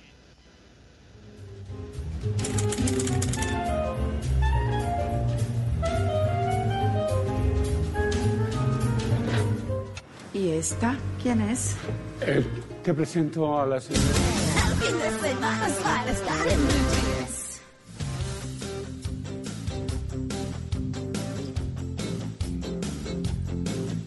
9.57, porque la creatividad, sobre todo la sordera de los colombianos, no tiene límites, pues llega esta sección que se llama Oigan a mi tía. Sí, las canciones que cantamos nosotros muy mal, pero aquí las aclaramos al aire. Empecemos oyendo esta canción. Oigan esta canción, a ver.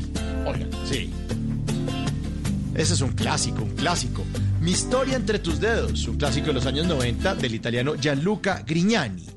El título original era La mía historia traledita y fue una canción que en 1994 llevó a Gianluca al Festival de la Canzone Italiana, Festival de Sanremo. Hasta ahí todo muy chao, bambino. Hasta que Katy Navarro se puso en contacto con este prestigioso programa de la radio para contarnos que en la parte donde dice, solo por eso tú me ves hacerme el duro. Ella cantaba, solo por eso tú me besas en el duro. Por favor, no, no empecemos con la vulgaridad, está muy temprano.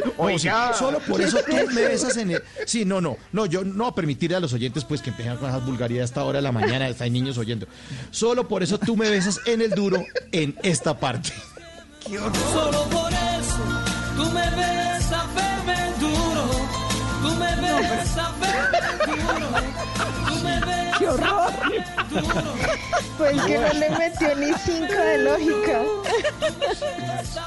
Pues de pronto sí, de pronto sí tiene mucho sentido. Sí, de pronto sí. Pero eso no es nada. Oigan a mi tía, oigan a mi tía, oigan esta otra canción. ¡Eh!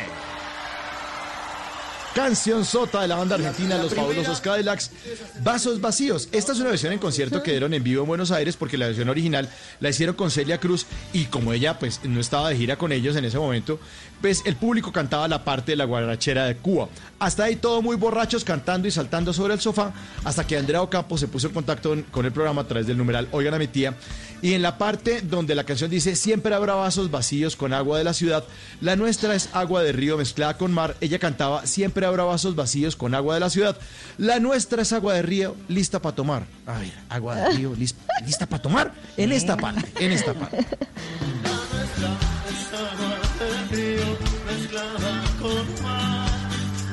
Uy, no. Uy, no. No. Es que lista No, para tomar. es imposible. No, no, no. Sí, no, no, no. Mejor que coja el agua de río y se lave los oídos. Acá, tía Andrea, muchas gracias por participar en Oiga mi tía. Y ustedes, si quieren, denle un besito al duro.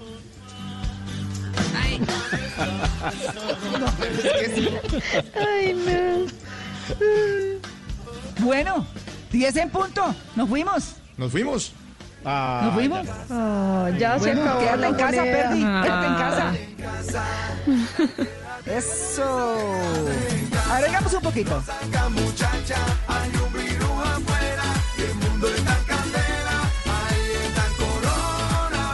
Bueno, nos quedamos con toda la alegría de estos días. Llegó mi tintico, así que yo me lo voy a tomar. Ustedes quédense, por favor, en la sintonía de Blue Radio y quédense en casa. No salgan si no tienen que salir.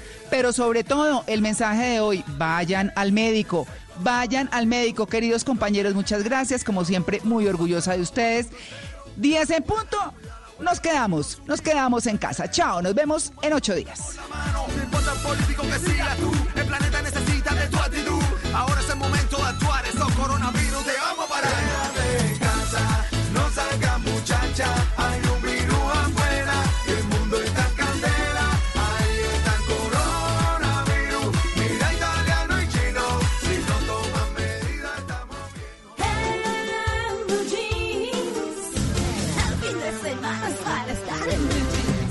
Esta es Blue Radio. En Bogotá, 89.9 FM. En Medellín, 97.9 FM. En Cali, 91.5 FM. En Barranquilla, 100.1 FM. En Cartagena, 1090 AM. En Bucaramanga, 960 AM. En Pereira y el norte del Valle, 89.2 FM. En Tunja, 103.1 FM. En Villavicencio, 96.3 FM. En Armenia, 89.2 FM. En norte de Santander, 97.7 FM. En Neiva, 103.1 FM. Y en Córdoba, 96.0 FM. También en bluradio.com. En Facebook, Blue Radio Colombia. A través de Twitter en arroba Blue Radio Co. Y en la señal de TDT.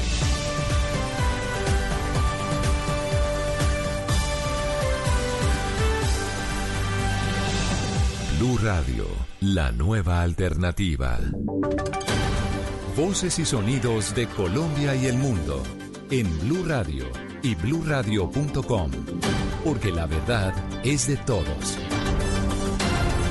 10 de la mañana, 3 minutos. Las noticias en Blue Radio. Se conocen más detalles del caso confirmado en el departamento de Guaviare, el caso de COVID-19. ¿Cómo se contagió y cuál es el estado de salud de esta persona actualmente? María Camila Castro.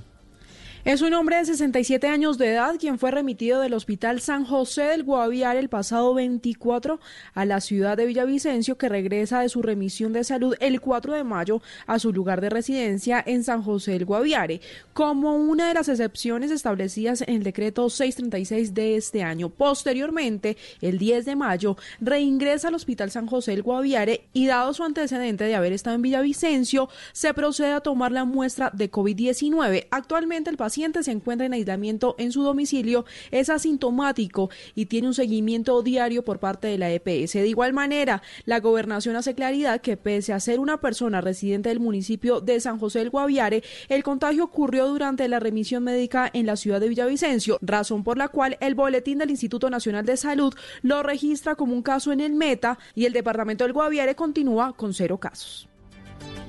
Se contagió en el Meta, pero se encuentra en el Guaviare entonces este caso de coronavirus. En otras noticias, un grupo de colombianos varados en Paraguay denuncian que el vuelo humanitario que los iba a traer de vuelta al país fue cancelado a última hora aseguran que el avión sí fue hasta Paraguay, pero se regresó vacío a Colombia. ¿Cómo es esto, Rubén Ocampo? Miguel, se trata de 36 ciudadanos colombianos que desde marzo se encuentran en Paraguay anhelando regresar al país. Dicen que el consulado colombiano a última hora mediante un correo les informó la cancelación del viaje dos días antes de que el mismo se realizara. Lo que más les resulta extraño es que su avión sí llegó a Paraguay, pero regresó sin ellos a Colombia. Habla Alejandra Restrepo y pues ya, ya nos enteramos que el vuelo sí se efectuó, que venía un vuelo de un avión de Satena con 50 paraguayos repatriados también, que pues fue gestión entre las dos cancillerías